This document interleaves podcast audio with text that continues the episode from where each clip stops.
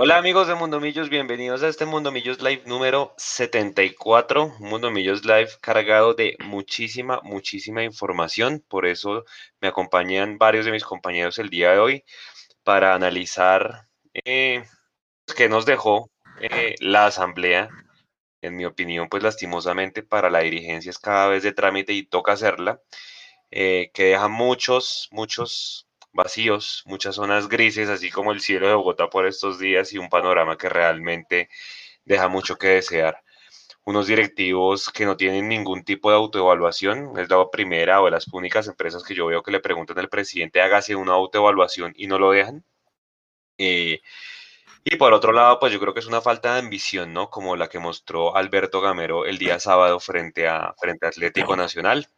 Eh, partido que ya analizaron mis compañeros muy bien el tercer tiempo, que de alguna manera veremos algunos temas eh, que quedaron ahí eh, en remojo y que al final pues queremos analizar con Leandro, que, que, también nos acompaña el día de hoy, sobre todo verificar el por qué sí debería considerarse como, como gol válido. es un tema que seguramente si uno quiere debatirlo pues nunca va a acabar, pero bueno, la idea es en este espacio poder tratar de entender para los que no son muy expertos en el tema del reglamento y demás, pues nuestro deber es ese.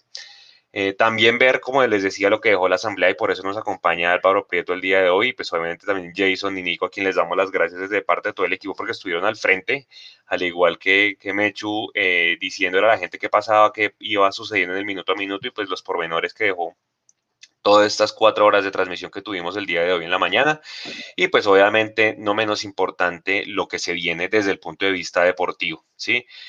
Con la salida de, Juan Pablo Vargas a la selección, con la posible ausencia de 20 o más días, no sabemos, de Fernando Uribe, en una recta final que se ve bastante difícil y pues en una previa con Río Negro, que es una plaza donde no hemos ganado. Y si nos queda tiempo para muchas más otras cosas. Le doy la bienvenida rápidamente y, y les voy a pedir a cada uno de ustedes que me digan una conclusión puntual que le dejó la asamblea y ya ahorita vamos a profundizar en ella. Y arranco por don Leandro Meloquio Leo. Buenas noches, buenas para todos ustedes y, de verdad, pues gracias por acompañarnos en este Mundo Millos Live 74. ¿Y qué le dejó esta asamblea de lo que pudo leer y seguir hoy en las redes de Mundo Millos? Claro que sí, Santiago, un cordial saludo para todos ustedes.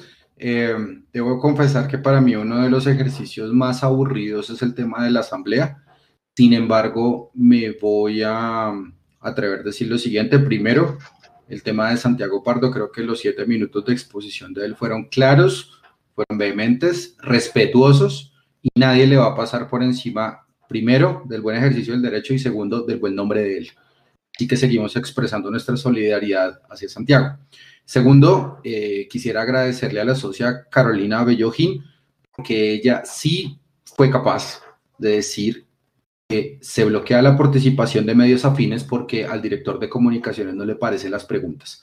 Personalmente le quiero agradecer a ella eso porque es necesario que se exponga que nosotros muchas veces no nos leen las preguntas y por eso pues nosotros las tenemos que tirar en redes sociales. Tengo entendido y de pronto pues seguramente Álvaro me va a corregir eh, como tercera y última medida con respecto a la asamblea que a la única persona a la que Gustavo Serpa le respondió directamente como socio minoritario fue al señor eh, Alfonso Senior Jr. Y el señor Gustavo Serpa invitó públicamente al señor Alfonso Senior Jr. para que estuviera mucho más cerca en el proceso. Con muchísimo respeto, yo le quiero decir al señor Alfonso Senior lo mismo que digo de Santiago Pardo con respecto del buen nombre. Ojo, señor Senior, no aprovechan el prestigio que ganó su papá a pulso a seguir mancillando la herencia que Él nos dejó a todos nosotros. Y eso se llama el buen nombre. Buenas noches para todos. Buenas noches, ¿qué Jason? Buenas noches y hombre, de verdad agradecerle por estar ahí al frente del cañón las cuatro horas leyendo y, de verdad dándole los pormenores a la gente lo que iba pasando y su conclusión rápida de lo que dejó esta asamblea de millonarios de Azul y Blanco 2000, periodo 2020.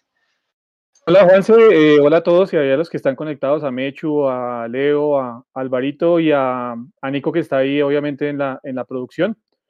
Eh, conclusión, básicamente que el hincha de Millonarios no es importante para la junta directiva del club, que para Azul y Blanco el hincha de Millonarios es un objeto más, es un llavero, es un algo que pueden simplemente eh, usar y desechar cada vez que quieran. Esa es básicamente la conclusión que a mí me quedó de la asamblea. Me preocupa eso, ya es una preocupación de hace años, pero se me suma otra que es el tema del fútbol femenino.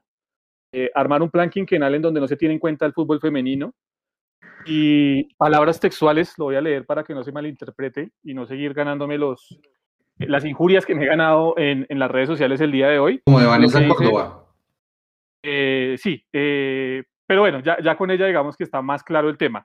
Pero lo que se dice al respecto eh, por parte del, del, señor Enrique Camacho es lo siguiente. Eh, estamos comprometidos con el fútbol femenino, 11 de los 35 equipos que tiene el fútbol colombiano, y estamos haciendo el esfuerzo también para conseguir los patrocinios, y ojo a esto, que esto es lo que me parece eh, lo más burdo que pudo haber dicho el, el señor Camacho, para no quitarle recursos al fútbol masculino, más de lo que le estamos quitando actualmente para mantener esta actividad. Esa actividad es el mismo fútbol profesional que juegan los varones, señor Enrique Camacho. Esa actividad también representa los colores y las insignias y los símbolos de millonarios. No es una simple actividad, es fútbol profesional. Y la inversión en el fútbol profesional, sea masculino o femenino, no tiene que ser una carga, tiene que ser un motivo de orgullo y un motivo para enaltecer los colores de la institución que bien fue fundada en 1946. Buenas noches, don Luis Gabriel Jiménez. El Mechu, usted que hizo el minuto a minuto de la asamblea, usted que lo transcribió literalmente, le dejó, le debió dejar muchas cosas, pero sí le pido que me lo resuma en una conclusión para usted, cuál es. Seguramente hay muchas, sí, pero yo, la principal. Juanse, buenas noches. Eh, buenas noches a todos los compañeros, Alvarito, a Nico ahí atrás. Voy a hacer una, una intervención tipo ganador de Golden Globe, ¿sí? Que recibe el premio y empieza a mandar agradecimiento a todo el mundo, entonces me toca a mí. Primero agradecerle a Jason, a Nico y a Juan Mamolano por todo lo que hicieron esta mañana en la transmisión, porque no fue fácil pilotear cuatro horas y pico de, cobertura y más en una, en una asamblea que por momentos se torna tediosa. Como dice Leo, eh, es de las cosas más tediosas y yo llevo 14 años haciéndole cubrimiento periodístico a millonarios y los años le enseñan a uno que los días más pesados del calendario es este, el de la asamblea. Y si se junta asamblea con partido, peor. Y si se junta asamblea con live, también.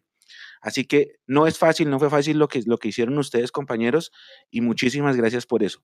Segundo, tengo que agradecerle a mi familia, mentiras, toca agradecerle a Alvarito, a Carolina, a Santiago Pardo, a, a Lenin, a César Sastre, y si se me queda alguno, perdón, a todos esos eh, accionistas minoritarios que hoy se pararon en esa asamblea y sentaron la voz de lo que seguramente piensa toda la hinchada. Lo que manifestaron ellos en cada una de sus intervenciones simboliza o resume lo que siente el grueso de la hinchada y por eso estamos agradecidos y no solamente uno, sino todos los hinchas que no estuvieron presentes porque no pudieron entrar, porque de pronto llegó el correo a las 12 del día cuando la asamblea se acabó a las 2 o porque el correo nunca llegó o porque no son socios, etcétera pero, pero muchas gracias por cada intervención. Eh, un socio minoritario en este tipo de sociedades no puede hacer más que eso, que hablar, porque su voto no va a valer, porque con un solo clic el accionista mayoritario define los, eh, eh, los destinos de la corporación y ahí sí no hay nada que hacer. Pero muchas gracias porque al menos se hicieron sentir y la hinchada se siente identificada con todos ustedes. Y tercero, la conclusión que a mí me queda es que lamentablemente yo tenía esta conversación con Álvaro en privado la semana pasada, yo decía, el ambiente está como muy, muy tranquilo, pero no, hoy nos dimos cuenta que la, la diferencia, la distancia entre la alta gerencia de Azul y Blanco y la hinchada, o sus socios, o sus accionistas, está cada vez más lejana. Y eso es, triste, es triste porque están, están dependiendo, o sea, el activo más fundamental de esta sociedad, que vive de las taquillas, como lo mostraron los estados financieros, es su hinchada. Es la hinchada que va y les compra sus productos, es la hinchada que va al estadio, es la hinchada que va a las tiendas, es la hinchada que compra el paquete ese del embajador dorado aunque no sirva para nada. Ese es el activo principal de Millonarios. Pero lo que, lo que está pasando es que posiblemente ya se dieron cuenta que como la hinchada simplemente por amor va, y por amor siempre va a estar, pues ya no le importa su relación con la hinchada, no le importa consentir a la gente, ellos simplemente están pensando en términos financieros de su empresa y eh, creo yo que estamos jugando a clasificar entre los ocho y después echarnos la bendición y a la maldita sea a lo que salga en las finales y si de casualidad por ahí se va un título, pues bienvenido sea. Pero no creo que estemos armando una proyección deportiva de un equipo grande. Lo había dicho hace una semana en mi cuenta de Twitter y lo reitero acá. Buenas noches para todos. Buenas noches. Oiga, Alvarito, muy participativo lo escuchamos hoy, de verdad. Gracias porque usted es la voz de muchos eh, accionistas minoritarios. Lastimosamente, así como usted a muchos que, que participaron, pues se quedó, se quedó sin responder bastantes preguntas, ¿no? Me da la impresión de que el señor Gustavo Serpa respondió las que él quiso, pero las que le generaban incomodidad, se metía el famoso secretario o simplemente decían muchas gracias. Conclusión que le deja a usted la asamblea. Hola, buenas noches para todos. Muchas gracias por, por de nuevo darnos un espacio a, a, a nosotros los socios hinchas y en general a, a los, a los hinchas que, que están ávidos de, de, tratar de entender un poco estas cosas. Yo tengo tres palabras, digamos que con los que resumiría la, la, la asamblea, eh, desprecio, abuso y prepotencia. Es básicamente lo que se sintió en esa, en esa asamblea. Eh, y si bien nosotros, como, y digamos yo como, como persona que he tratado de estar muy cercana a este proceso de entender un poco lo que es una sociedad anónima y más una sociedad anónima el negocio del fútbol, en, entendemos más que nadie que las acciones eh, y, la, y el que pone la plata tiene, está en su derecho legal eh, de tomar las decisiones que a bien le, le parezcan. Y eh, está, digamos, en, en, todo su derecho de hacer valer su dinero y sus acciones. No por eso puede pasar por encima de los derechos que la Constitución nos, no, nos da a los socios minoritarios y no por eso nos pueden tratar con el desprecio que nos trataron, con eh, la prepotencia que nos trataron y con el abuso que trataron a todos aquellos socios que quisieron conectarse, que quisieron de pronto participar y, y no fue posible. Eh, pero bueno, ese, digamos sería mi conclusión. No quiero cerrar sin de verdad agradecerles a todos ustedes, los medios partidarios y las personas que sin ser socios y sin tener de pronto la posibilidad de estar ahí, hacen lo posible para que todos lo puedan eh, ver lo que pasa en estas asambleas, para que no se piense que en estas asambleas y en estos comités y en estos espacios donde tenemos la posibilidad de, de de participar, eh, piensen, siquiera se imaginen que hay un comité de aplausos, porque eh, nunca lo hay. Siempre hay una crítica razonable, respetuosa en lo posible, y en general eh, la respuesta, si bien siempre ha sido nula, siempre había sido respetuosa. Yo creo que hoy ya estuvieron totalmente desatados y ya destaparon definitivamente su intención de quedarse absolutamente solos manejando la compañía. Listo. Oiga, vamos a comenzar cronológicamente y me voy al sábado, perdón, al domingo, donde efectivamente, pues bueno, faltó jerarquía, faltó ambición por parte de Gamero. Sobre todo hay que analizar el último gol, el, que nos hace Vladimir Hernández. Y le doy la palabra aquí a Leandro Melo para que nos explique si es gol válido, si no es gol válido y por qué. Y pues obviamente teniendo todas las herramientas a la mano. Bueno, entonces vamos a decir cosas que no le van a gustar a la gente, pero esto es fútbol, no es, eh, o sea, es millonarios, pero pues también estamos dentro de un ejercicio que se llama el fútbol. El fútbol tiene unas reglas, ¿vale? Eh, yo, a mí me gustaría que Nicolás me confirmara si podemos o no poner los videos, porque a mí sí me parece importante desde el punto de vista educativo, porque hay que aprender de reglamento. Sea, hablamos de fútbol, pero no sabemos nada de reglamento. Eso pues a mí no me parece posible. Nico, ¿se pueden poner los audios con las buenas noches? Ya en un segundito podemos poner el video del bar.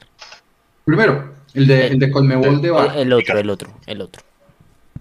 El de Carlos Astroza, ¿se puede poner?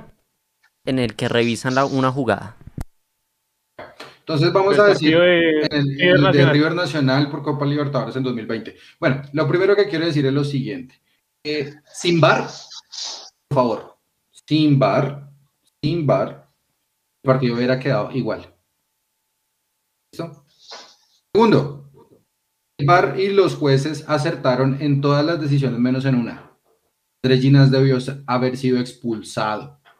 ¿Por qué debió haber sido expulsado? Porque él, Ginás, puede evitar ese toque contra el jugador de Nacional. Ahora, también Rovira debió ser expulsado por segunda amarilla.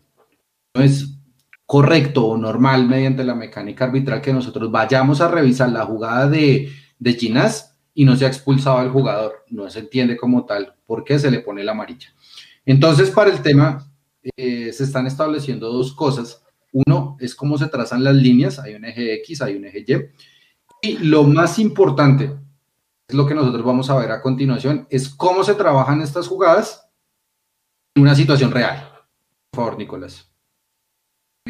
O sea, Leo, mientras pone el video, Nico, que el gol está bien sancionado, o sea, estaba habilitado Vladimir Hernández bajo la óptica, estaba en fuera de lugar Chicho en aquel que nos anulan después el 1-0, y la única en la que se equivoca es en la de la roja, porque de pronto de buena gente fue y le sacó amarilla, pero tenía que sacarle roja. Correcto. Eso es correcto.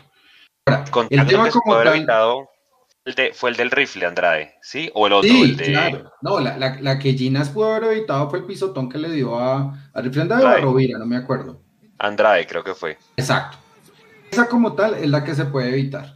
Ahora, hay uno de los problemas de la tecnología, para mí, Dale es hacia opinión atrás. personal. Quiero ver el punto de contacto del primer, de Es la que, primera jugada que parece vamos de a ver ahora, y ustedes lo están viendo incluso Para. ahí en la, en la repetición. Lo Ahí primero, está, ese gol de River. No, sigue, lo primero que establece el VAR es el punto de contacto. A ver, dejen de joder con el tema de los puntos de fuga, del AutoCAD, que esto lo tiene que hacer un De la geometría, arquitecto, de la geometría, del plano cartesiano.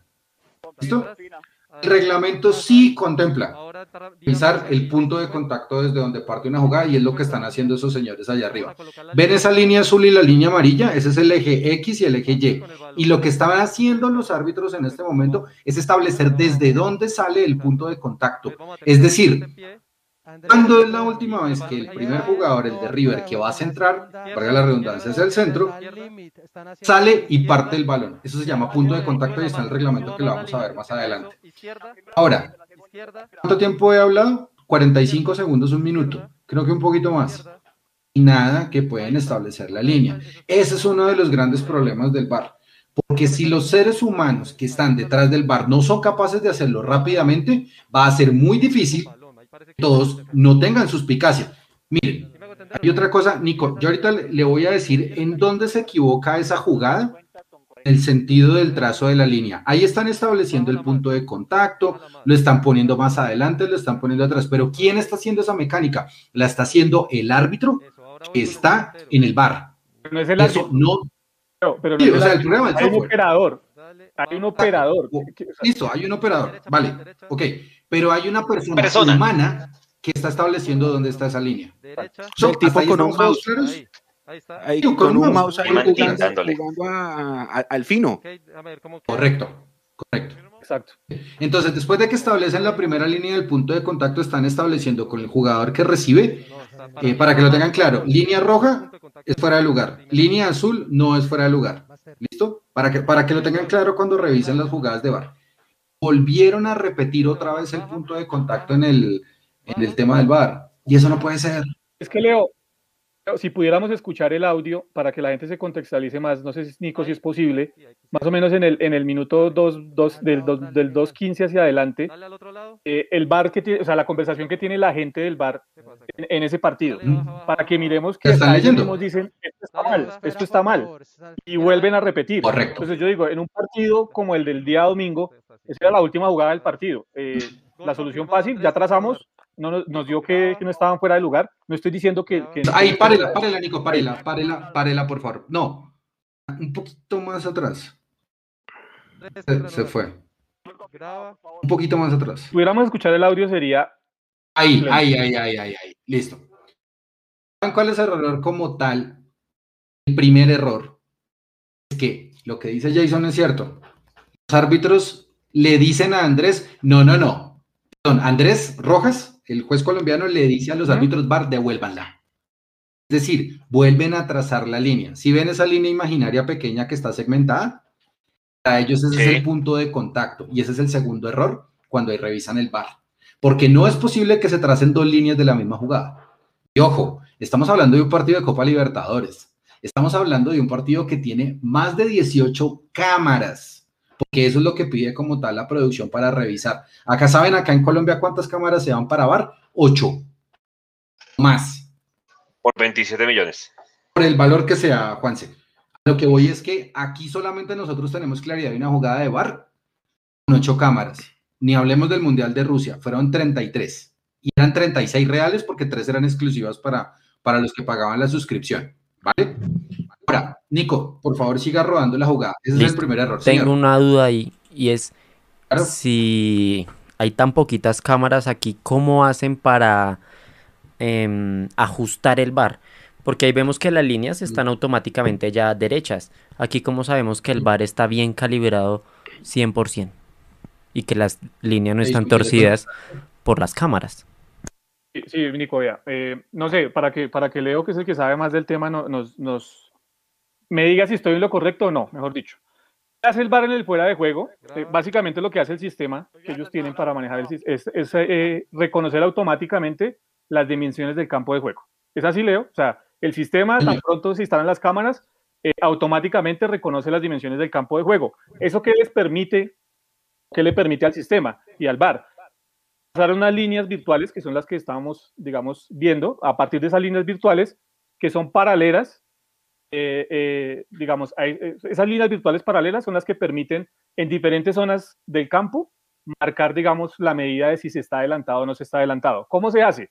Hay una línea de área, eh, una línea en el área penal, ¿sí?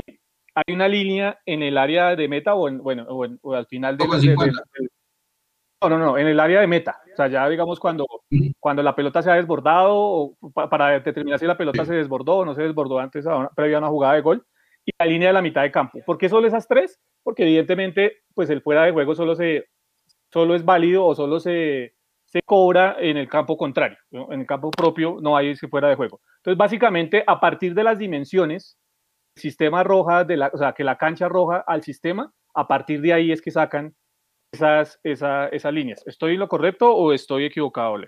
Sí, no, a ver, lo, lo- lo que pasa es que también establecer lo que está mostrando Nico en la pantalla, que esa fue una de las grandes narrativas que está instalando el canal a través de sus eh, periodistas, es el famoso punto de fuga. Es un punto de fuga. A ver, no estamos en geometría, no estamos en dibujo técnico, nada. Lo que, lo que dice Jason es que antes de empezar y más allá de la calibración, sí tienen que medir con las cámaras dónde están los posibles errores. Y eso lo hace la producción y eso lo hace antes de empezar cada partido en cada estadio donde se revisa. Ahora, si está adelantado o no está adelantado. Lastimosamente, eh, no sé si Juan se consiguió la imagen donde Jonathan Alves tira el pase hacia la izquierda, ¿vale? Que es de donde la izquierda donde proviene esta jugada. Ahora, en esta jugada todos están jugadores de Millonarios, están adelantados, perdón, atrasados de la línea del balón. Lo primero es que en un fuera de lugar no importa la posición de la defensa. En un fuera de lugar importa la posición del balón. Que eso es lo que Ahí se está. les olvida. Gracias. Eso es lo que se les olvida a muchas personas que están revisando el reglamento de fútbol. Es que no importa que los jugadores de Millonarios estén adelante de la línea del balón, lo importante es que no estén atrás. Ahora, cuando los jugadores de Millonarios se ven sorprendidos, que es la imagen que nosotros estamos viendo acá, y el jugador de la izquierda, no recuerdo es el que hace, no recuerdo quién hace el centro hacia, hacia Vladimir Hernández primero, está habilitado. ¿Gómez tal vez o quién es ese allá? De la izquierda no sé quién es, si es Rovira o no sé, no sé, no sé. No lo sé. Pero ¿a qué voy? Lo importante en un fuera de lugar es la posición del balón. Si el balón está por delante del último jugador, no hay fuera de lugar. Es Leo, más, pero es que yo es una miro la imagen y la pelota sí está atrás. No, la pelota. A ver, Es que Mechu, ah, ahí volvemos a lo mismo. Mechu. Está la cabeza del man, del Exacto. enano. Eh, a ver, vamos al reglamento otra vez. Yo, lo- yo lo- Yo lo veo la pelota acá. más atrás. A la hora de determinar, a la hora de determinar está en posición de fuera de juego, no se tendrán en consideración las manos ni los brazos de los jugadores, tampoco en el caso de los guardametas. Están hablando de la cabeza. Tiene que ver la cabeza del jugador. Ah, ¿Cómo recibe el jugador el pase? Solo se mide brazos y piernas. Sí, señor. Se mide aquí para abajo. Exactamente. Sí. Es que eso lo dice el reglamento, Los no lo brazos estoy no. diciendo yo. Brazos no, los hombros, Ah, las piernas. Eso, aquí Exacto, para abajo. punto. Los brazos no, porque los brazos, usted no puede hacer gol No con el brazo. Ahora, espere, ver, Mechu. Nico, ¿se puede ampliar un poquitín? Espere. A mí Mechu, Álvaro, Leandro, o sea, Mechu, Álvaro, Jason y, y Leandro. El gol que le hace Pereira, estaba jugando bien, Santa Fe en el clásico que Bonilla la embarra, tal cual, fue calcada, ¿o no? Exactamente la misma jugada. Que la tenemos ahí por si la quieren ver. Sí, sí, sí, esa, esa, esa, esa vi que era- es muy parecida. No, También es acordé. igual, Mechu, si se puede decir, es igual. Venga, es es que igual. vuelvo, vuelvo otra vez a lo mismo. Es que en un fuera de lugar no se determina por la posición del jugador, sino por la posición del balón. Que eso es lo que no se está hablando. El balón es el que te determina la posición del fuera de lugar. En este caso, Mechu, hay 28 excepciones del fuera de lugar. Esta es una de ellas. Que todo el mundo cree que porque la línea de millonarios está adelantada, entonces los jugadores de, de Nacional están en fuera de lugar. Es que el fuera de lugar no es posicional. El fuera de lugar va con el balón. Es el balón el que determina la posición de los jugadores en Leo. la cancha. Entonces una pregunta, o sea, ¿para usted el balón está por delante de Vladimir Hernández? Sí, señor. Y para los demás, para Mechu. Yo sigo insistiendo en que lo veo adelantado. Pero es que ya después de la explicación de la de la, de la cabeza, ya de pronto me, me, me, me- pongo, me quiebra, me quiero un tris, un tris, pero no, no, no, no del todo, un tris nomás. Yo Alvarito, ¿usted entendí. qué opina? O sea, yo Alejandro, que, se, que él dice, se exceptúan los brazos. Álvaro que dice, está en mute. ¿Lo me escuchan? Sí, ahí, ahí Sí, lo sí, sí. escuchamos, Alvarito, siga. Ahora sí. La lectura que hace Leandro, que se exceptúan los brazos. eh, no sé si Leandro nos puede volver a leer literal el reglamento, qué pena con su merced, pero es que eh, sinceramente estoy Álvaro. eh, loco con el tema de lo del Tampoco, ya se me fue. Estoy escuchando, Álvaro. Tampoco. Estaba diciendo Leo que porfa repita, eh, lea otra vez la regla, completa.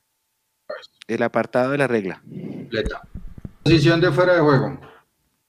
De hecho, de- mejor dicho, a la hora de determinar si un jugador está en posición de fuera de juego, no se tendrán en consideración. Ahí está. Manos ni los brazos de los jugadores, tampoco en el caso de los guardametas. No, No se Estamos hablando de la cabeza, ¿por qué? Es decir, que la cabeza sí hace fuera de lugar. Claro, como lo sostenían ayer en una polémica. Si hubiera tenido afro, estaba adelantado. Pues, pues, pues, Y si hubiera sido más alto, o ¿En qué sentido? sea, si no hubiera sido Vladimir, sino que sé yo, Duque o alguno de más talla, de más estatura, no se hubiera influido de pronto el haber tenido el cuerpo un poquito inclinado y ahí sí es fuera de lugar. Hay no una sé. cosa, hay una cosa, yo no creo que influya, primero le contesto. Y segundo, lastimosamente, esta imagen no nos muestra dónde está el fuera, eh, dónde está el línea número uno. Línea número uno está tres metros por detrás de la jugada que va a pitar. Pero eso es un error. Ustedes tomaron en Pero es consideración. un error del- del- del- de línea. Ahí se ve, ahí se ve. Bueno, Uy, pero espéreme, espéreme un segundo porque yo estoy leyendo acá la regla. De la, de la jugada. Señor, Es que estoy leyendo la regla y la regla dice que la cabeza sí hace parte del fuera de, juego. Sí, Sí, sí, correcto. Sí, Es que estoy diciendo que si tuviera afro Vladimir, como lo dijeron anoche chistosamente, perfectamente hubiera podido ser fuera de juego. No, pero entonces Nico, es me que me-. Yo sí veo la cabeza más adelante del balón. Esa era mi duda antes de que se me cortara. No sé si completamente. Lo escuchamos, Álvaro. Y esa Álvaro, mi duda en cuanto a, a la cabeza y si, si está reglamentada que si cuenta para el fuera de lugar, yo también veo lo mismo que, que muestra Mecho. Me Que lo que Parcional, parcional. Es que es una jugada muy fina de pronto y de pronto lo que no va a gustar mucho es que es una jugada pues que puede, puede, puede ser un error, un error no necesariamente eh, de mala fe, sino simplemente que es una jugada muy, muy ajustada, muy difícil de, de medir, incluso con la tecnología. Eso es lo que me queda a mí en lo que nos está explicando Leandro. No, no, no. O sea, a ver, yo, yo explico lo que yo conozco del, del reglamento. Si Mecho no está de acuerdo, está perfecto. Sí, sí, sí. Eh, pues, pues yo también hablé con Jason el día de hoy y hay un problema. A ver, trazar mal la línea y corregirla es un doble error en el bar. Eso es posiblemente lo que haya pasado también ayer. porque es que se demoraron demasiado. Y hay otro problema de mecánica arbitral. Si hay un error, VAR, en fuera de lugar, tiene incidencia manifiesta de gol, el árbitro tiene que ir a revisarla. Es obligatorio. Carlos Betancourt fue a sí revisar esa jugada. compro. Esa sí se la compro. Carlos Betancourt fue a revisar esa jugada al VAR. No, no, porque fue lo de la gresca de, de Caricia Rojas con el, con el Banco de Nacional. Listo. Entonces, Sí, sí, sí. Él dijo que ya fue, que ya fue una pregunta. Oiga, pregunta- permítame, momento, momento, espérenme un segundo. Eh, Edwin Lozada nos hace una donación de cuatro mil pesos. Gracias, Edwin, Gracias. que dice, sigo sin ver habilitado a ese miserable. Gracias, Edwin, por la donación. Y ahora sí, sigan. Yo le quería preguntar, Leandro, si para, para usted, Leandro, las líneas están bien trazadas o no tiene forma de determinarlo, por lo que no, pues no tiene la, la, la función de poder re- retrasar esas, o bueno, volver a trazar las líneas de otra forma para validar la información. Lastimosamente no se pueden volver a trazar las líneas, Álvaro, porque el sistema como tal lo primero que establece es el punto de contacto desde donde sale el balón y cuál es la posición del jugador que ataca el balón al final. Pero- Entonces no se pueden volver a, en teoría no se pueden volver a establecer las líneas. Pero como ese punto de contacto es, es humano dependiente, por eso le pregunto, ¿para ustedes están bien trazadas o no tiene forma de... pues, También están bien trazadas. De acuerdo al sistema. Ahí se ven las líneas en ya. pantalla, Leandro, por si quieres revisarlas. Sí. No, sí. A ver, o sea, yo, yo no tengo incidencia en eso. ¿Sí? El ojo humano es muy engañoso, Nicolás. ¿Sí? Y quiero explicarle algo, que es lo que yo traigo a colación el día de hoy. Esos fueras de lugar, estos que nosotros estamos viendo, necesitan un primer plano de la jugada de forma lateral. Y Claro. creo que nosotros no estamos viendo un primer plano. Claro. No, no. falta Por eso de es que la jugada es tan tendenciosa. Esa era la discusión ¿No? ayer de, de Nicolás Samper con Oscar Córdoba y con Luis Arturo Henao, que entonces Sí. es lo que hay, pero bueno, pues no sé, o sea, VAR normalmente Es lo que hay, me rehuso totalmente a que lo sigan usando. De acuerdo. no, Claro, de acuerdo si es con- lo que hay, me entonces rehúso el, el- totalmente. el- el dueño de los derechos de televisión que haga lo posible porque haya más cámaras. No sé, cómo- no sé cómo funciona, no sé quién debe ser, pero Bueno, lo que es, es muy sencillo. bien. El contrato del bar lo tiene MediaPro. Y el gerente de MediaPro es el señor Mauricio Correa, que antes estuvo en Win, que antes estuvo en DirecTV, que antes estuvo en RCN. Él es el que, él fue el que trajo el bar acá. ¿sí? Lo que pasa es que es un negocio pues muy grande y el bar no depende exclusivamente de MediaPro. Para tener bar se necesita la, las cámaras de Win Sports. Y Win Sports solamente puede poner ocho cámaras. Entonces, eso es lo, lo segundo. Ah, De verdad, ya para cerrar este tema, vuelvo y repito lo mismo, el fuera de lugar de Chicho está bien, sancionado. Eh, no hubo fuera de lugar de Vladimir y Ginas jugó gratis. Pero Me venga. sorprendió mucho lo de Rovira. Venga, venga, Leo, es que en esa, en esa jugada de, de- de Chicho, yo vi una nota hoy en, en Win Sports, bueno, en las redes realmente, le hacen como, eh, bueno, una cosa de voces te- durante el juego, ya que se escucha todo lo que pasa en la cancha. ah, sí, Eh, Betancur era el árbitro, ¿verdad? sí. Carlos Betancourt. Hoy Betancourt, pitó, Betancourt. estaba pitando Chico Ah, bueno, chévere. Bueno, ese es otro tema Uf. para analizar también, ¿no? Qué Ese es otro pulmones. temita para analizar. Eh, Betancourt le dice a, Ginás textualmente, eh, era casi roja. O sea, es casi roja, porque cuando Ginás le dice, pues yo no he dicho nada, yo no lo toco, eh, lo que le dice Betancourt es casi roja. Eh, ¿Dónde está en el reglamento la, la- la- la tarjeta casi roja? Porque es que yo no la conozco. O sea, volvemos al tema. Eh, El nivel de Betancourt, más allá de los errores del VAR, pues, o sea, disciplinariamente tampoco es el más adecuado. Y no sé si lo estoy diciendo bien, pero técnicamente tampoco sabe explicarle a los jugadores qué es lo que está pasando dentro del terreno de juego. Porque cuando usted, dice, cuando usted le dice técnicamente al jugador es casi roja, eh, pues venga, entonces gracias por no expulsarme. Pues sáquele la roja, saca ¿no? la amarilla o saca la roja, pero no le puede decir al jugador eh, es casi roja. Es como en el microfútbol que hay tarjeta azul y verde. Azul. Exacto, azul. Entonces, Es azul, ¿no? Azul, perdón. Entonces, el segundo tema. Eh, Jason, para decirle, no hay tarjetas casi amarillas o casi rojas. O es amarilla o es roja. Punto, ya, se acabó. Si los jugadores como tal no la, no la quieren ver y demás, se la perdonó. Si se lo digo así de claro, se la perdonó. Sí, sí, en español castellano para la ¿Se gente. la perdonó? Se la perdonó. Yo y se la perdonó a Rovira también. Yo pre- tengo una pregunta en esa jugada para que de pronto nos, nos dé, pues nos ilustre, porque lo, como su merced dice, de pronto a veces uno no conoce tanto el reglamento. Para mí esa jugada no es ni violenta ni brusca. Sin embargo, entiendo que por la zona de contacto se, puede sancionar la roja. ¿Qué es lo que motivaría la roja realmente, aparte del tema de que sea evitable, dado que ni es brusca ni es violenta? Porque no es violenta. No me parece que sea violenta en cuanto a que si bien le toca el muslo posterior, no lo hace de una manera, digamos, con la suficiente fuerza como para generarle un, digamos, una afectación Es, es por los taches, ¿no? Le hago- inmediatamente. Le hago una pregunta, Álvaro. ¿El movimiento de Ginás contra la pierna del jugador de Nacional es natural o antinatural? O sea, que yo doy un saltico, espero a pisarlo. ¿Eso es natural o antinatural? A mí me parece que él, no sé, él estira el pie, no es, o sea, no, digamos, no es natural, él iba con una intención, ¿sí? él estira el pie y, o sea, pues como, como otras faltas que son faltas, o sea, se toca al otro jugador, sí, pero me parece que no, no lo hace ni de manera violenta ni brusca. Falta, me parece que sí es, amarilla puede ser, lo que no sé es en el reglamento qué puede, por qué puede considerarse una roja, por la zona de contacto, No, porque no, lo Esa sí no la, no la tengo acá. Pero... No, Leo, sí, pero es una recomendación. Esa es una de las recomendaciones que hay, Leo. Sí, Eh, el- la zona de contacto, la zona de contacto. yo no veo que le esté tocando el talón, que es lo que entiendo que Pero, pero, es que, de eh. Álvaro, el reglamento no contempla si es en el talón, si es en el isquiotibial, si es en la rodilla. Eso no lo, eso no lo contempla el O reglamento. sea, hay una Hay recomendación. Leo, imprudencias que se castigan. sí.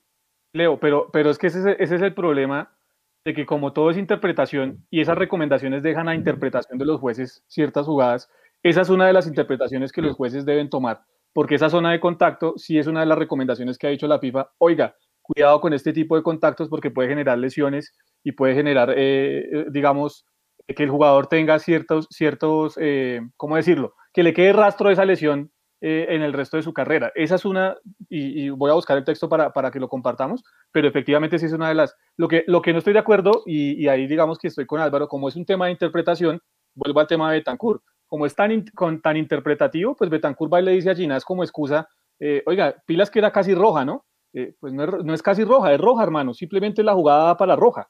Eh, y, y ese es el problema de la interpretación de los árbitros. Muchas. Mire, aquí, por ejemplo, amonestaciones por conducta antideportiva. Eh, ahora si quiere se las paso como tal, pero Que la buscan y ahorita la, Sí. ahorita la buscamos. Listo. Eh, terminó, rápido. Terminó rápido. Juanse. No se dejen tramar del punto de fuga. No se dejen tramar del trazo de las líneas porque Ni el AutoCAD, cosas ni no el AutoCAD. existen, exacto, ni en el AutoCAD. Eso no existe en el reglamento. no. Si se necesita tecnología, se debe aplicar. Pero los árbitros digan que se necesita revisar una jugada, que inviertan en inteligencia artificial, porque ya quedó probado que ese tipo de jugadas un humano no las puede ver. Tercero, ah, bueno, Andrés Ginas jugó gratis, igual si no hubiera VAR, perdíamos igual. Una narrativa fascistoide, peligrosa. Como yo soy el dueño de las imágenes, yo las interpreto a mi conveniencia. Y eso no es mío. Señor. Eso es una narrativa que está instalando Win Sports y espero que se queden muy pendientes porque vamos a, porque ya Millonarios, eh, perdón, Millonarios, porque Mundomillos con Jason y con María Paula, que no están el día de hoy, hablaron con la directora del Instituto Distrital de Recreación y Deporte, con la doctora Blanca Durán. Se van a enterar por qué nosotros no podemos entrar al estadio. Sí, señor. Esa, esa entrevista la tendremos muy pronto en nuestras Uh, redes. Juanse, antes mañana. de que sigamos, mañana, antes de que sigamos, eh, 10 mil pesos nos hace donación Mauricio Rodríguez y dice, Juanse, preocupa demasiado que los partidos jugados hasta ahora con los equipos dentro de los ocho, ninguno se ha ganado. Además, no tenemos un líder en el campo de juego. Gracias, Mauricio, por el aporte. Juanse, Santa Fe 2, Once Caldas 0 a esta hora. Creo que Santa Fe ya es líder en este momento. Segundo es Equidad. Eh, 25 puntos tiene el líder en este momento. Nosotros tenemos 22. Ya vamos a ver cómo va a ser esa diferencia de puntos y lo que nos queda de calendario. Oiga, no, yo solamente quiero resaltar una cosa. Yo ya saqué un hilo en, la cuenta de Mundo Millos de los datos, las estadísticas que dejó el partido. Y pues obviamente uno se encuentra con que Bertel, sí, fue el que más oportunidades creó. Bertel es el asistidor del equipo en este momento. Bertel es el segundo asistidor de la liga Betplay en este momento. Yo les quiero preguntar, porque pensé mandar una encuesta, pero al final pues todo este tema de la asamblea de alguna manera pues eh, distrae un poquito, pero para ustedes, muchachos, ¿Bertel está pasando por su mejor momento en Millonarios? Yo respondo de una vez, sí en ataque, en defensa todavía no, porque de alguna manera el gol llega por la banda de él, levantando el centro. Sí sé que Perlaza tuvo una responsabilidad muy grande en la marca, pero siento que Bertel en ataque cumple, en defensa todavía le falta. Eh, arranco por usted, Álvaro. ¿El mejor momento de Bertel en Millonarios? Yo recuerdo, yo, yo recuerdo de él haberlo visto en otro muy buen momento, eh, tal vez antecitos de, o a principios de 2018, tal vez, yo recuerdo que venía muy bien y lo vi cayendo mucho en el partido de Copa Sudamericana con, donde Santa Fe nos saca por penales. Ahí recuerdo que había visto muy buen Bertel, eh, que, que, se me cayó y que, no, y que no había vuelto a subir su nivel. Ahora me parece que está subiendo, que puede llegar a tener un buen nivel, pero sí, en defensa tal vez le hace falta en esa jugada del, en esa jugada de ese centro. Quedó un poquito colgado, pero también me parece que Ruiz se quedó un poquito colgado en esa marca. Eh, no sé, me parece que, que, se perdió la concentración porque se la jugada inmediatamente después del gol de Chicho Arango. Entonces claro. se perdió un poquito la concentración ahí de parte de, de, de, esa, de, los jugadores que cubrían esa banda. El mejor momento de Bertel, usted que ya lo viene viendo desde un tiempo atrás. Eh, buena pregunta, Juansi. Linda pregunta. Eh, podría ser, podría ser. Tendríamos que mirar otros momentos en donde sentó a Vanguero, particularmente, puede ser 2019, si no estoy mal pero, pero sí lo viene haciendo muy bien. Lo que pasa es que eh, lo que decía Alvarito es cierto, el centro para el empate viene por su banda, ¿no? Entonces es una, es una desconcentración general de todo el grupo, pero por donde viene el centro se siente y se empieza a tratar de buscar responsables, ¿no? Pero sí, sí, sí es el mejor asistidor de la liga, podríamos estar viendo una buena versión, una versión, guardando las proporciones, de Román por la izquierda, que es muy bien en ataque y en defensa un poquito eh, le falta, pero sí. Eh, no, yo sí creo que Bertel tuvo su mejor momento en el 2019. Con Pinto recuerdo que, que tuvo muy buenos partidos eh, Bertel. creo que no es el mejor momento. Creo que sí ha madurado y ha, y ha, y ha aprendido, digamos, bajo la idea de Gamero, cómo tiene que llegar y, y, ganar la línea de fondo. Eso sí lo ha ganado Bertel en este año. Pero mmm, pues como siempre lo hemos dicho, eh, cuando se le gana la espalda a un lateral, si no hay los relevos, porque lo fácil es caerle, lo dije con Vanguero y lo voy a decir ahora con Bertel, lo fácil es caerle a Bertel, ¿no? Y decir que Bertel no estaba en la zona y que Bertel fue el que no llegó a hacer la cobertura y que producto de eso llegó el centro de Nacional. Eh, habían unos relevos que no se hicieron y si ustedes miran la jugada completa, eh, mira el posicionamiento de los dos centrales de Millonarios y están completamente descolocados. Y Perlaza está muy pendiente de la pelota, pero no de referenciar a Baldomero Perlaza. Entonces, cuando usted suma todo ese cúmulo de, de errores, eh, pues entiende que, el, que la, digamos que el principal error no es de Bertel, sino es de un funcionamiento del equipo que no se ha podido corregir, porque por la zona izquierda ha venido pasando, pasó cuando le tocó a, a Vanguero, pasó cuando le tocaba a Perlaza jugar por, con perfil cambiado, y ahora pasa con Bertel también. Don Leandro, ¿mejor momento de Bertel en Millos? No, no es el mejor momento y espero que suba su nivel que necesito que demuestre por qué sentó a Vanguero. Creo que espero mucho más.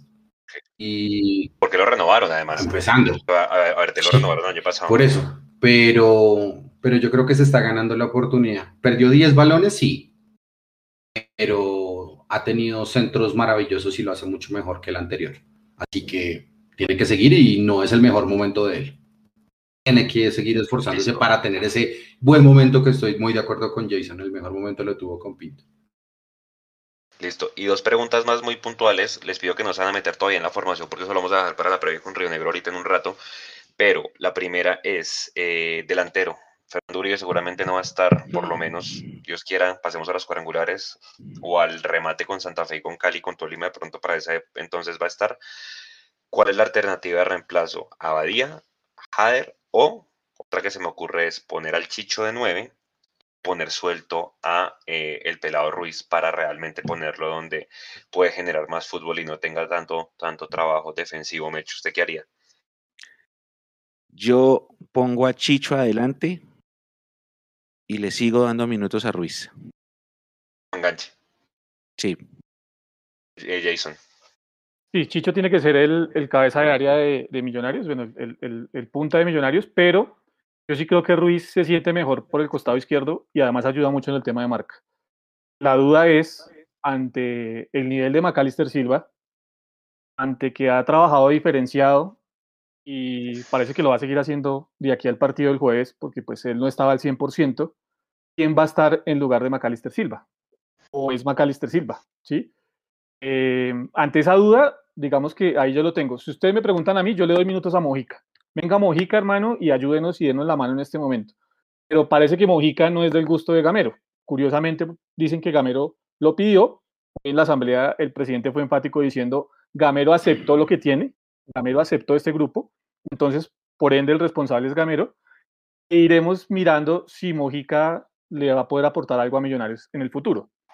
Yo creo que va a ir McAllister, va a seguir trabajando diferenciado, va a seguir entre algodones, como se dice popularmente, pero yo le daría los minutos a Mojica y dejaría a Daniel Ruiz quieto allá por izquierda porque aporta muchísimo por ese costado. Y Álvaro. Mm, yo también opino mucho que el- tendría que ser Chicho, Chicho arriba, el 9. Creo que es el dentro de los 9 que tenemos disponibles, es el que mejor lo puede hacer.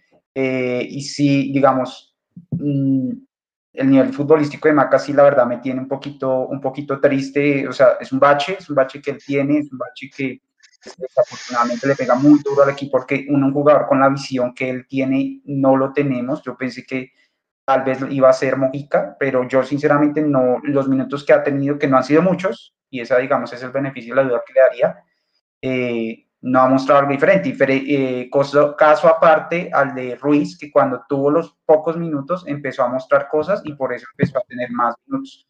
Sin embargo, yo sí creo que ya es hora de probar ahí si Maca no está bien físicamente y sabemos que tiene un bache, creo que sí ya es hora de probar un Mojica con más minutos o inclusive si bien estoy de acuerdo en parte con Jason que Ruiz por, una banda cuando tiene confianza, porque es que eso es un tema que a mí me pareció supremamente extraño, que el primer tiempo eh, contra Nacional no mostró eh, prácticamente ni el 10% del talento que nos mostró en el segundo tiempo. En el segundo tiempo él se comió la cancha. En el primer tiempo no sé si fue porque estuvo muy metido atrás, muy concentrado en la marca, pero en el, segundo tiempo eh, para mí es una de las figuras del partido. Eh, y sí me gustaría intentarlo con él por la mitad. Creo que no ha tenido la posibilidad de jugar por la mitad. Sería interesante verlo ahí. O, eh, o, o, Mojica. O hacer rotaciones. Es que yo he visto en el equipo muchas veces eh, las rotaciones de las bandas se hacen y se intercambia, por ejemplo, Maca con, con Emerson. Y eso a veces genera, digamos, eh, ciertos movimientos interesantes para la defensa contraria que les, les impide la marca. ¿Por qué no intentar hacer también rotaciones eh, entre ese, ese, ese, mediocampista, ese falso 9 y el, y el, y el jugador que va abierto por, por, por, la banda. Entonces podrían jugar a hacer un, un intercambio entre Ruiz Maca o, o, Ruiz Mojica, por ejemplo. Eso me gustaría verlo, creo que es una variante que, que me gustaría que, que Gamero eh, nos mostrara. Lo siento, Leandro, que nos vamos a quedar por lo menos este semestre sin saber a qué juega eh, Mojica, pero ¿usted qué haría? Ahí No, pues, el tema Uribe. Llevamos un montón de tiempo esperando a ver a qué juega Gamero, pero, pero bueno. Eh, para contestarle a Alvarito el anterior, eh, la falta de Gina se tipifica como juego brusco y grave o disputa temeraria. Entonces, pues, para que lo, lo tengamos ahí en remojo. Eh, lo que yo veo de Millonarios es que si no es Chicho, pues, ¿quién más? Porque Abadía, ¿hace cuántas concentraciones que no hace? Hace tres concentraciones que no está.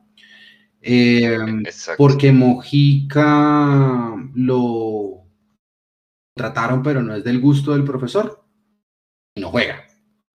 Más, es tan arriesgado Gamero que no lo pone y también tira a la tribuna Cleaver, Dios mío. Pero, pero bueno, eso seguramente es harina y otro costal. Si no va a jugar Abadía, Millonarios tiene que jugar como terminó jugándole a Nacional de la expulsión, después de la expulsión de Uribe. Un atenuante. Juegue no juegue McAllister. Lesión. Se, entre, se entrene o no se entrene diferenciado entre algodones, van a hacerle un daño a un jugador, a él, incluso al propio Guarín, si los meten y no están al 100 físicamente. Ese es el problema. Millonarios tiene cómo resolver los problemas tácticos que le han planteado otros equipos. Y para este caso, quiero poner el, el tema de, de Chicho como nueve. ¿Cómo es más funcional? ¿Haciendo goles o viniendo desde atrás? Las dos. Pero si no tiene un punto definido, va a ser muy difícil que Gamero le saque al menos un puntico a Río Negro Águilas allá. Oiga, Punta tiene que ser Chicho. compañeros, ¿ustedes Es que escucharon acuérdese- a Gamero en Blue Radio? Con todo este tema de la, de la, de la asamblea, de pronto pasó desapercibida la entrevista, lo entrevistaron en, en Blog Deportivo y Gamero dice, jugarle mano a mano a Nacional me llena de alegría. Y el mensaje es apenas eh, pleno para el plan quinquenal, ¿no? ¿sí? Es, que, es que la mentalidad. Juguemos- juguémosle mano a mano. El reflejo. Es el. Es que, Mechu, mire, mire, hablamos, hablamos de que Millonarios perdió el partido por dos cosas. El tema mental y el tema de jerarquía. Que básicamente eso fue lo que pasó. Más allá del funcionamiento y demás, 10 minutos, a usted no se le puede ir el clásico eh, o el partido en 10 minutos. ¿sí? Entonces es un tema de mentalidad de los jugadores que sería bueno que nos contaran cómo se está trabajando el tema mental con los jugadores. Y, y no me van a decir que solo con el psicólogo, porque es que aparte del psicólogo, hoy en día hay muchas más ayudas para el tema del fútbol profesional. Y dos, eh, el tema de la jerarquía. Entonces, cuando usted tiene a un presidente que dice, eh, primero tratando de maquillar las cosas, es que lo que está plasmado es solamente en el tema financiero, lo deportivo es otra cosa, que obviamente no tienen claro porque no lo pusieron en las actas y no lo pusieron hoy en, el- hoy en la asamblea. Entonces, eh, y, y encuentra que el, que el técnico también hace este tipo de declaraciones, que dice, le jugamos, o sea, el gran logro de Millonarios el día domingo Sí. poderle jugar 35 minutos mano a mano a Nacional. Entonces, así estamos. Esa es la realidad nuestra. Por eso yo he dicho, ¿vamos a entrar a los 8? Sí, vamos a entrar a los 8. Que nos alcance la combustión para poder alcanzar el título, yo sí lo veo difícil y más con estas declaraciones. Leandro. Y es que Nacional le manejó la pelota en el primer tiempo. Eso fue un primer tiempo aburrido. Es decir, Millonarios no tuvo ning- en ningún momento el control del balón. Solamente lo tuvo tres veces. Uno, el gol de Chicho. Dos, el cabezazo de Chicho que salió desviado. Y tres, el palo de McAllister. Y fueron jugadas aisladas. Nada más. Más. Nada más. Nada más. No, estoy, estoy supremamente de acuerdo.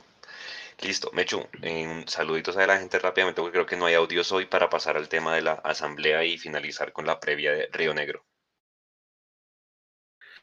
Dice la- Crolin, la gente. yo hubiera metido a Guarín, él genera confianza y se ha visto, pero es que Guarín estaba infiltrado también, creo yo, no estoy, no lo puedo asegurar, creo yo, que ellos pidieron jugar porque era el gran clásico y, y bueno, no, no jugó. Juan Rojas, Irresponsables pedir eso. Irresponsables pedir la eso. tiene bien difícil. Tol- Sí, Tolima, América. Ojo, es una, es una teoría, ¿no? No estoy diciendo que, que eso fue lo que pasó. Eh, dice Nicolás Salgado, cada día Millo se encoge más. Ah, Cevitas nos saluda, Federico Ávila, saluda, Mati Pérez, Edison González. Yo sé que Millos llega a la final, vamos con confianza. Eh, pregunta que nunca hemos ganado ¿dónde? En Río Negro. En Río Negro. No hemos ganado nunca en ese estadio y nunca le hemos ganado a Águilas Doradas por liga como visitante en la historia. Y ese estadio, el Alberto Grisales, es el único estadio de la primera división en donde Millonarios no ha ganado ni una sola vez. El otro era Palma Seca, pero ya ganamos el año pasado. Mati Pérez, no hay jerarquía. Ah, Camilo Cueto, pleno para los chiquitos que han vuelto millonarios. Sebastián Carrillo pregunta por Eduardo. Ya pronto va a volver Eduardo. Tranquilo, Sebastián, y tranquilos todos porque lo han preguntado mucho Licencia. pronto, ya, es- ya, ya merito, como dicen los mexicanos, ya merito vuelve, vuelve Edu. Rosendo Parra, eh, ¿de quién es Win? De Nacional. Eh, y con este presidente que tenemos, pues no tenemos nada. Los hinchas de Millos solo... Ah, ya, no tenemos nada los hinchas de Millos, solo se roban la plata a los jugadores. No, yo no creo que se roben la plata. Que la gestión no es buena no quiere decir que sean ladrones, es, ojo, porque eso no es cierto. Eh, Piperoni, Maca debería trabajar en sábados felices, solo risas en los entrenamientos, pero en los partidos se desaparece. Fuerte. Eh, Camilo Cueto, el torneo de Silva ha estado malo. Eh, Pedro Álvarez pregunta por Márquez. Márquez entiendo, Jason, que ya empezó a hacer entrenamientos, ¿no? Hoy ya volvió con el equipo a hacer trabajo de campo. Ya salió del, tema de recuperación, de fisioterapia y ya está haciendo eh, minutos. Esa sería, digamos, podría ser una de las sorpresas eh, en la Para convocatoria. No, no, no. Incluso, pues, como se está acelerando los procesos de todo el mundo, si, si Maca no estando al 100% y Guarín no estando al 100%, eh, sacan de la convocatoria a dos que están al 100% como Mojica y como Cliver Moreno, pues me imagino yo que no, no habrá razón para no llevar a otro que no esté al 100% ante la falta de, de, de- de Uribe. Entonces podría estar quizá el caballo Márquez para el juez, ¿no? Es- Si yo no creo que esa están sería listos, la sorpresa. si no están Es que, listos, no, que es no que, los es que pongan. Mechu. Y es que, Es lo que está pasando, Sí, Mechu. pero- Es lo que- yo hablo sobre lo que está pasando, ¿no? O Sí, sí, sí, por eso, estaba, yo- pusieron. Eh, Guarín no estaba, lo convocaron y dejaron por fuera a uno que estaba al 100%. Entonces, bajo esa premisa, pues uno puede decir, caballo puede ingresar para la convocatoria del jueves. lo, lo que pasa es que Está, no- bueno, acá dice Federico, Federico Ávila dice que la hinchada está más negativa que quién sabe qué. Esto lo dice en YouTube. Sebastián Vázquez, toca ganar sea como sea ya o nos fregamos la clasificación. Sergio Rodríguez pregunta por el sorteo. Si el sorteo lo hicimos el- en el tercer tiempo. Los ganadores están ahí, ya los contactamos. Eh, y felicitaciones de nuevo. ¿Quién más está por acá? Eh, John Albarracín también criticando el juego de Maca. Miguel Ángel Monroy, si Uribe hubiera estado, tal vez otra sería la historia. Él tiene experiencia y hubiera mañado los últimos 10 minutos. Puede ser, pero acuérdese, Miguel, que Uribe se fue y el equipo perdió los papeles todo el primer tiempo. Eso es un tema mental. No fue solamente el gol del 1-0 que nos voltean. eh, lo, de, lo de la lesión de Uribe, que el equipo no se logra recuperar, también es un tema mental. Ah, y Juan Fiallo por Twitch pregunta que qué pasa si jugamos con un 4-3-3 con Ruiz, Chicho y Emerson arriba, bien en punta. No creo que Gamero vaya a cambiar el ¿Cuál es? ¿Cuál es, Mechu? esquema, la verdad. 4-3-3, en donde 4-3-3. los tres de ataque son Ruiz por la izquierda, Emerson por la derecha y Chicho en, eh, como, como delantero punta de lanza. Ubíqueme los tres de la mitad, que esos sí son fundamentales para saber si jugamos así. La primera ¿Listo? línea. Ya se la extendemos a Juan Fiallo en Twitch, que fue el que nos mandó este comentario. Dora pregunta cuándo juega Millos. El jueves a las 8 de la noche contra Jueves. Águilas en el Alberto Grisales de Río Negro. Listo, Juanse. Eh, no, yo solamente quería notar eso, que, que yo sé que los están acelerando, no debería pasar. Es que mire lo que le pasó al Medellín. El, Medellín- el Medellín tiene lesionado que a Buletich, que es su goleador, y le aparecieron siete casos de, de COVID. No lo quiera. El remate de la liga o en los cuadrangulares o en los playoffs. Imagínense donde nos pase lo mismo que nos pasó en Cali, que tocó ir solamente con dos suplentes. O sea, para esas instancias Tranquilo sí va que Gamero está preparado para eso porque ya lo vivió. ¿Graba? Dios mío, bueno. eh, pero sí, yo creo que eso no debería pasar porque, hombre, son instancias jodidísimas y ya ahorita vamos a analizar el calendario porque es que, hombre, yo miro y digo, listos, nos quedan 18 puntos, tenemos 22. Me acuerdo del 2019-2, donde también cuántos teníamos que hacer. Sabemos lo que pasó con el equipo de Pinto, que bueno, y ahorita lo Mm. vamos a analizar. Venga, El del octubre negro, ¿sí? Sí, sí, sí. Sí, señor, ahorita vamos a ver qué pasó allá para recordarle a la gente. Venga, muy rápido, tenemos media hora para recorrer todo lo que pasó en la asamblea. Obviamente la idea no es ir en detalle porque primero la asamblea está en el canal nuestro de YouTube, ahí la pueden ver, obviamente dura cuatro horas, pues la idea es recorrer los puntos más importantes. En la nota de Mundo Millos va a haber un, una nota diciendo pues los puntos más importantes que se, que se tocaron. Mucho del tiempo se gastó en temas de votaciones, en que la gente no lo escuchaban, por allá se escuchó el niño al fondo gritando al papá, bueno, la gente no silenciaba los micrófonos, por lo menos se comportaron mejor que el año pasado. Eh, yo sentí, y no sé ustedes, sobre todo Jason, Mechu y Álvaro, pues que estuvieron ahí, que de alguna manera se hicieron preguntas, sí inteligentes, obviamente estos señores no quisieron responder ni la mitad, ser Pablo cuando quiso, eh, obviamente no faltaron las preguntas, yo por ahí noté unas que decía que cuando pudo ir por el cuaderno del, del balance de Camacho, que porque a los socios minoritarios no les dan pocillo, paraguas, chaqueta, bueno, souvenir, merchandising de millonarios.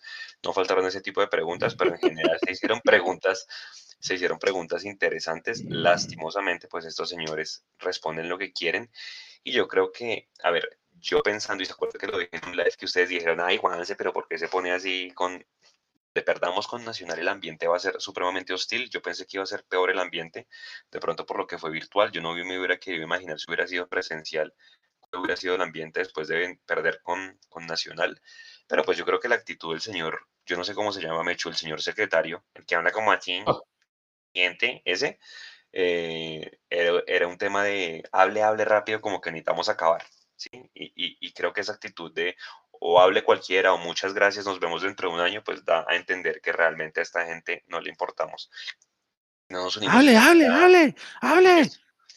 Si no nos unimos como hinchada, esto va a ser muy jodido. Yo lo primero es, y le quiero preguntar a Leandro, pues porque Leandro obviamente no estuvo, pero cuando le preguntan a Camacho, explique el plan quinquenal, dice que eso no, es- tiene nada que ver con lo deportivo, que simplemente es un escenario que ponen desde el punto de vista administrativo y financiero. A mí me sonó una disfrazada, Leandro, enorme de eso que hicieron en esa acta, ¿no? Sí, pues lo que pasa es que los directivos están a la altura de su propio proyecto. El proyecto de ellos es mezquino, financiero, tardío. Es como si estuvieran sacando adelante una fábrica de jabones y no un equipo de fútbol. Se rige por emociones. Entonces, ese, ese- ese es uno de los grandes problemas. Yo, yo por lo menos lo que voy a opinar de la asamblea, yo lo escribí el día de hoy. Dice así, esto lo cito porque no es mío. La pandemia y la falta de público es un paraguas que no dura para siempre. Lo escribió una persona hincha de Racing. Millonarios saben que la pandemia no va a durar para siempre. Espero que nos veamos en el estadio para que les podamos hablar cara a cara. Jason, cuando le preguntaron a Camacho que haga una autoevaluación, ¿qué respondieron? Porque hubo un, un hincha que preguntó, por favor, señor Camacho, hágase una autoevaluación de su gestión y hasta cuándo va a aguantar. Sí, no, pe- pero, bueno, es que lo de Camacho en ese tema yo creo que lo, lo entrenaron bien al hombre. Yo sigo diciendo, como persona yo no tengo nada que decir de Camacho porque las veces que lo pude tratar, eh, eh, inclusive me parece un tipo decente, un tipo con el que se puede hablar eh, bien de fútbol y otras cosas, pero creo que lo entrenaron bien para eh, decir lo que tiene que decir. Yo por allá en el año 2017 tuve la posibilidad de entrevistarlo y él dijo que él tenía básicamente piel de cocodrilo y que con esa piel de cocodrilo él iba a aguantar eh, lo que tuviera que aguantar en Millonarios.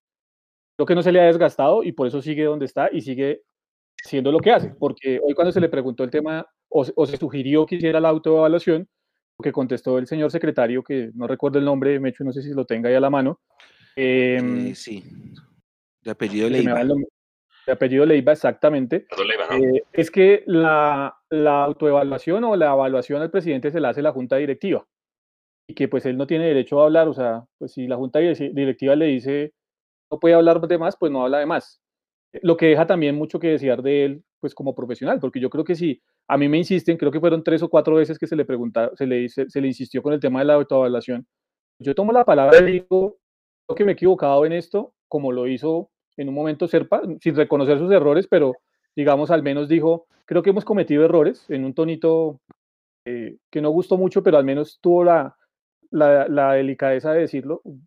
Serpa también por delicadeza había podido haber hecho lo mismo. Pero mm, definitivamente hoy lo que les digo, como, como, como quedó claro, eh, lo que piensa el socio minoritario y lo que piensa el hincha, realmente a ellos no les interesa nada. Y eso se vio en el afán del secretario al final de la, de la asamblea, como que hable cualquiera, eh, lo que estaba diciendo Mecho ahorita, que lo, que lo estaba di- diciendo perfecto, hable, hable, hable, eh, sin importar quién iba a hablar, sin importar de qué organización era, sin importar si era de los socios minoritarios, sin importar si era un hincha de otro equipo que estaba infiltrado porque el papá le dio la autorización para entrar o cualquier cosa, simplemente era hable, hable, hable y ya. Y entonces ahí es donde uno se da cuenta que pues el hincha no es, no es importante para ellos, ni siquiera un cliente. Es que hoy me decía alguien, venga, usted dijo que es que somos clientes, es que ni siquiera clientes, porque a los clientes cuando usted va a algún lado eh, y la empresa lo quiere fidelizar a usted, lo trata de buena manera. Y aquí ni siquiera eso. Entonces no sé realmente qué venimos siendo para la directiva de Millonarios. Sí, y es No, que clientes sí somos, viejo Jason. Lo que pasa es que no fidelizan, que es diferente. Pero Bueno. clientes sí. El término, el término asociado es cliente. Cliente. Pero, pero ¿qué clase de cliente? ¿Sí? Ah, es que Es eso es diferente. Eso, eso hace parte de la, de la, de la gestión de, qué sé yo, eso es mercadeo también, ¿no? Fidelización, retención de sus Sí, claro. clientes. Eso, no sé si, no sé si es parte comercial, mercadeo, pero, pero sí. José Ignacio Leiva se llama Jason, el secretario. es, Soy Ignacio Leiva, exactamente. Oiga, José Álvaro, Leiva. y es que y es que el paraguas de Serpa, yo ya se lo he escuchado muchas veces, se lo escuché hoy, se lo he escuchado en entrevistas de radio, que él siempre dice, es que ustedes no miran para atrás, es que ustedes no se acuerdan y no tienen memoria de dónde veníamos. Como buen político, o sea, pareciera literalmente un político sacando el retrovisor y mirando para atrás. Listo, sí, ya sabemos de dónde veníamos, pero también se le olvida que 5.000 hinchas fueron los que salvaron al equipo. y siempre sale con esa retaíla, ¿no? Que es que hemos invertido, nadie les diga que no han invertido. Pero hombre, yo creo que ya es hora de cambiar el, el discurso. Y bueno, y me voy mucho a la pregunta que usted le hizo sobre todo de la microcorrupción con cadena ahí. Se la preguntó varias veces y la dejó picando, tanto que el secretario dijo, eso es un tema de la federación, o sea, un, un, un paraguas enorme diciendo que no, que eso no es tema que le competía a ellos. Sí, no, eh, definitivamente, bueno, primero el papel de este señor Leiva total y completamente desastroso. Fue un grosero, un Lo altanero. escuchamos. Yo lo escucho. Álvaro, Sí, sí, sí, sí, sí, yo lo escucho, dele. ¿Sí? ¿Se Sí, escucha sí. en vivo? Sí. El papel de este señor, decía el papel de este señor Leiva totalmente altanero, grosero y en contravía de, de los derechos de los, de los socios minoritarios. Yo quiero a, a través de, de este espacio anunciarle a los, a los socios minoritarios que, que vieron vulnerados sus derechos que nos, nos, no- nos ayuden y, estén pendientes de, de- porque vamos a recoger las diferentes testimonios, vamos a realizar la impugnación de esta asamblea. Consideramos que existen diferentes contravenciones contra los reglamentos y contra la ley que nos permiten impugnar esta asamblea para que esta gente no piense que por tener el poder puede pisotear nuestros derechos como se les da la gana. No nos permitieron eh, proponer, no, proponer nombres de socios minoritarios a las comisiones escrutadoras, como puede ser la comisión que realiza la, que realiza la verificación del acta de la asamblea. Nunca se nos dio la oportunidad de proponernos en ese punto ni en otros puntos.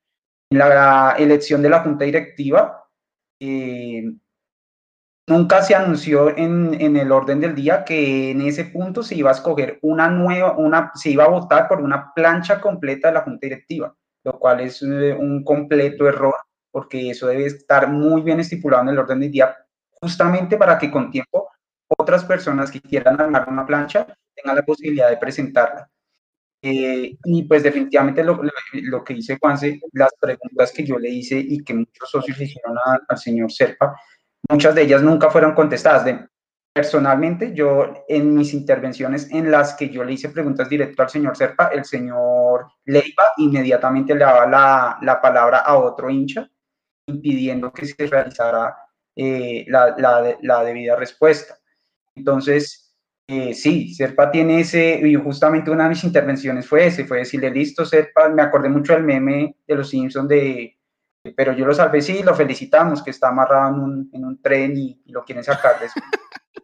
Acordé ese yo decía, pues sí, nos salvó, gracias, pero ¿y qué? ¿Qué sigue? ¿Qué tiene? Ya, listo, lo logró, felicitaciones, bravo, nos salvó, ya, súper, ¿qué sigue? ¿Qué viene? ¿Qué viene para Millonarios? Eso es algo que no nos ha querido responder. Eh, hablan de un plan quinquenal y decían, no, es que esto es un plan financiero, es que los objetivos, el objetivo deportivo de, de Millonarios es siempre ser campeón. Hombre, yo no sé, o sea, a mí me parece que eso es un, un maltrato más a la inteligencia del, del hincha.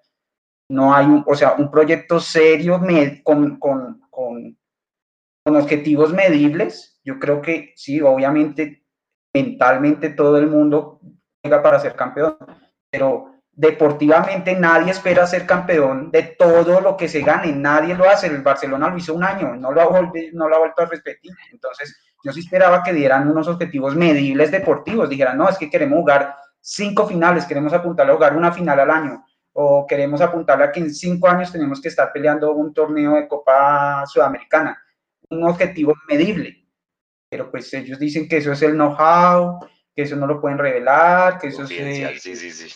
ellos van, seguramente están revolucionando el fútbol eh, y, y nosotros no sabemos, pues bueno, si ellos no, ellos, eh, no, no van a aceptarlo con nosotros, nosotros tenemos que seguir trabajando con la información que nos dan y con los hechos que tenemos. Y los hechos que tenemos es que no se ve ningún proyecto deportivo claro en el futuro de Azul y Blanco bajo esta administración. Mechu, ya para ir cerrando ese tema de la, de la asamblea, eh, Amber se queda en este momento con el 85.48 eh, de las acciones, eh, equivalente a 3 millones de dólares más intereses que se capitalizaron el día de hoy. Esta gente sí querrá llegar al 95%, porque Serpa Pues dijo que no. que ahí dijo, dijo que no. Estaban abiertas las puertas. Dijo que no, que, que que, lo- que el objetivo es que la empresa sea autosostenible, que nadie quiere andar invirtiendo, pero que entonces después hay que agradecerle al socio mayoritario por su compromiso con la sociedad para apoyarla financieramente en sus momentos difíciles. Habrá que esperar, habrá que esperar. Eh, pues por ahora estamos cumpliendo el objetivo, ¿no? Estamos en los ocho y ya después es... Sí, Leandro, an- antes de darle la palabra a Leandro, que quiero que hile bien delgado, porque en algún momento pensamos que Serpa no había ido a la, a la asamblea y que no estaba por ahí. Y oh sorpresa que cuando habló don Alfonso Senior Jr., ahí sí metió la cucharada y empezó a responder.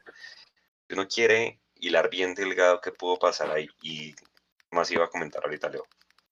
No, el, eh, lo, que iba a preguntar era algo que me pareció muy delicado, porque según entendí en un trino, eh, en el tema de la causal de disolución de la empresa, eh, yo, yo quiero preguntar, eh, ¿por qué hasta el 2022 empiezan a aplazar las causales de disolución de las empresas? O sea, ¿por qué dieron esa fecha? ¿Qué tiene que ver el gobierno nacional con el tema de causales de disolución de, no sé, esta sociedad, cualquier tipo de sociedades? Personalmente no lo entendí. Y lo que quiero decir con respecto de, solamente apareció Servo para hablar de con Alfonso Senior Jr., pues ya lo dije, ustedes lo dijeron, el know-how, es que el apellido Senior todavía pesa un poquito. Pesa un poquito. Por favor, señor Senior, no se meta en esa vaca loca. Por favor. Por su salud, además. Sí. Sí. Álvaro, si quiere responderle ya. Un poco a Leandro, el- lo que pasa es que sí, la causal de disolución, las causales de disolución están, ahorita no recuerdo en qué artículo del Código de Comercio están establecidas, pero a raíz de la crisis sanitaria, el Gobierno Nacional, a través del decreto 560-2020, establece que como una medida de protección para las empresas ante la crisis que genera eh, pues, la pandemia, entre muchas otras eh, medidas, decide que por dos años estas causales de disolución quedan suspendidas, eh, pues digamos como una medida de protección. Esto, esto, esto queda para todas las sociedades anónimas, entonces digamos que bajo ese, ese decreto es que se está cobijando el, el tema. La pandemia es la excusa. Es que, es que justo iba para allá. ¿Qué pasa si no hubiera habido pandemia? Pero, No es una buena pregunta, pues, pero, pero pues, sea, a- eh, conociendo los paraguas, ya que les conozco eh, varios, varias docenas, pues si no hubiera habido pandemia, seguramente no hubiera habido, de hecho lo dijo hoy, ¿no? Si no hubiera habido pandemia, el equipo hubiera estado en equilibrio, y si hubiera estado en equilibrio, Amber no tiene que prestar 11 mil millones de pesos, si no prestan 11 mil millones de pesos, no suman al pasivo, y si no suman al pasivo, no se baja el patrimonio, y si no se baja el patrimonio, no queda en causal de disolución. Entonces, Esa sería Claro que eh, la decir, Alvarito, también hay que decirlo, porque sí, eso fue lo que dijeron, pero también hay que decir que si no hubiera habido pandemia, entonces no hubieran cerrado las dos tiendas. De pronto Wilker no se iba, de pronto no se iba el Tico, de pronto no se iba Hansel, de pronto no se iba Jefferson, y de pronto no hubieran podido debutar ni Emerson, ni Guerra, ni Juanito Moreno, ni todos los jugadores que han- se han ganado la- la- la- el cariño de la gente. Entonces son unas por otras. Lo que pasa es que cada uno tiene su forma de encantar a la serpiente. Es un ¿Sí? juego ahí de suposiciones ahí que, que, pues es difícil, pero lo real, que es lo que yo decía, el hecho hoy es que estamos en causal disolución, eh, que como les decía antes, no es un hecho grave en el corto o mediano plazo, pero sí es un hecho pues, de, de, de ponerle, digamos, el análisis y de mirar, bueno, cuál es, el, la- cuál, cuál es la administración que tenemos que permite y que tengan que estar haciendo tantas maromas con el tiempo para estarnos sacando de esa causal ¿Y qué va a pasar cuando se, se canse el señor de las maromas? Cuando ya no haya eh, quien ponga el billete para tapar las embarradas que están haciendo. Sí, señor. Y oiga, y ya para, para cerrar este tema de la. A ver, ciérrele y le tiro un dato. Dele, dele, ciérrele y le tiro un dato. No, solamente le quería preguntar a Jason porque efectivamente Álvaro decía, en el orden del día no estaba el tema de la junta directiva, metieron a dos personas nuevas, el director médico de la clínica Santa Fe, no sé si eso ayuda en algo al tema médico o simplemente sea por lobby o cualquier otro tipo de cosas de estas, y eh, uno de los suplentes es el presidente de, de Allianz, ¿no? que es nuevo patrocinador de la, de la pantaloneta. ¿Agregan algo o definitivamente sigue haciendo falta alguien que conozca el tema fútbol, Jason, aquí en la junta para, para ya cerrar este tema de la asamblea? Yo, yo creo, eh, si, no, si no se me cruzan los cables, que el doctor es el doctor Gallardo, ¿no? El director de la, de la Fundación Santa señor. Fe.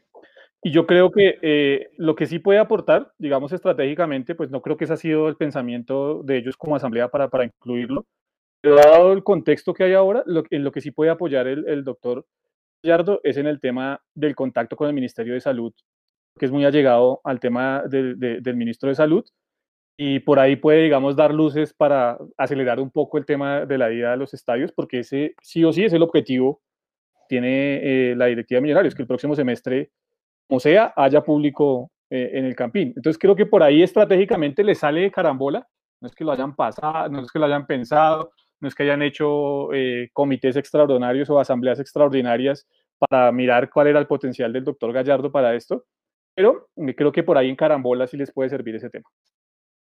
Ok, listo. Eh, Leo, iba a decir algo ahí para cerrar. Tengo una pregunta. ¿El señor Fernando Jaramillo podía posesionarse como presidente de la DIMAYOR sin haber renunciado a la Junta Directiva de Millonarios? Él renunció, él renunció. No, No. Leo, pero es que él renunció en su momento. Él, él sí renunció. antes, porque hasta solamente hasta la asamblea la, pu- la hicieron pública. No, pero Lo sí, era- comunicaron, lo comunicaron, Leo, pero, pero sí hay una comunicación en superfinanciera de su renuncia por esa misma época en que lo eligieron presidente. Hoy simplemente como que se le no- explicó no- a los no lo socios, sabía. pero sí, sí, sí estaba, sí sabía. Hoy se le dio formalidad. Esa es la pues. palabra. Gracias. Exacto. Ya. Mechu, ¿cuál era el dato que iba a votar? Perfecto. Listo, póngale cuidado cómo está el historial con Nacional y esto lo voy a, lo voy a, a decir como una especie de campanazo de alerta porque ya nos pasó con el cuento de las tres estrellas y soy más veces campeón. ¿Listo? En este momento tenemos 98 victorias, 82 empates y 77 derrotas. Es decir, les llevamos 21 partidos. ¿Sí? Estamos hablando de solo liga. Cuando comenzó este nuevo milenio, o sea, en el año 2000, teníamos 90 victorias, 65 empates y 52 derrotas. Les llevamos 38 partidos. Quiere decir que en los últimos 20 años, en lo que llevamos del nuevo milenio, nos han descontado 17 juegos en el historial. Entonces la fácil va a seguir diciendo, porque los números lo avalan, que siguen siendo hijos nuestros. Pero ¿hasta cuándo? Porque es que así decíamos también con, con el tema de las tres estrellas, cuando ellos llevaban como tres. Y ahora, ¿quién tiene más estrellas que quién? Ese letargo de quedarnos viviendo del pasado nos puede terminar haciendo daño. Si no nos ponemos las pilas, hasta en este ítem nos van a alcanzar. El ítem de los enfrentamientos directos. Nos han descontado 17 partidos. Y ojo, que ganar 8 juegos, 8, 8, bueno, súmenle dos más, el de la Superliga y el de la Sudamericana, 10 juegos en 21 años me parece muy poquito, muy poquito. Si no nos concentramos en los partidos con Nacional, nos van a alcanzar, y se los estoy diciendo con tiempo, hay que concentrarnos. Hay que concentrarnos. No es solamente quedarnos a decir que le jugamos mano a mano y eso llena de alegría. No. Este partido no, esta rivalidad no. Y podemos hacer el mismo ejercicio con Santa Fe, aunque con Santa Fe los números en torneos cortos son más parejos, y con el América. Y con el Cali, por supuesto, que el Cali teníamos ventaja en el historial y mire que ya nos pasaron. Ojo, ojo con eso. Andro, ¿vio la celebración de Nacional en el Camerino? Eh, no, no, no, no pierdo mi tiempo viendo celebraciones de equipos mínimos que se ganaron dos Copas Libertadores. No, es que, es que, es que precisamente eso, porque hay gente que dice que para Nacional jugar con Millonarios es un partido normal, pero usted ve la celebración que hicieron en el Camerino y es como si hubieran clasificado quién sabe a qué torneo, pero bueno. Lo que pasa es que Harlan y Vladimir no son ADN nacional, entonces es perfectamente entendible que les guste ganar a Millonarios, pero no quita ni pone. Bueno, A mí no. Nico, porfa, cuando pueda, póngase eh, lo que pasó en 2019 y después eh, la, la- el calendario. Millonarios tiene 22 puntos. Tiene que hacer cuántos. ¿Cuánto es el número mágico para ustedes? ¿29, 30 o más, menos? 32 32, Jason. mil. Yo no. 31, Ja- Mechu. 31. Es que vea que Santa Fe ya tiene 25 y Equidad también. Y quedan, para ellos, bueno, ellos les quedan 5 partidos. Pues seguramente. Pero ojo que se- hay mucho juego en el enfrentamiento directo, ¿no? Sí, entre, entre esos nosotros. Es que Millonarios tiene los peores Y enfrentamientos. juega Nacional. Medellín, y juega Junior Tolima, y Junior juega Santa Fe. Junior Santa Fe. Junior Santa Fe. Hay mucho enfrentamiento directo. Na- Nacional Medellín, Exacto. El fin de semana. ¿cuánto- ¿cuál es el número mágico?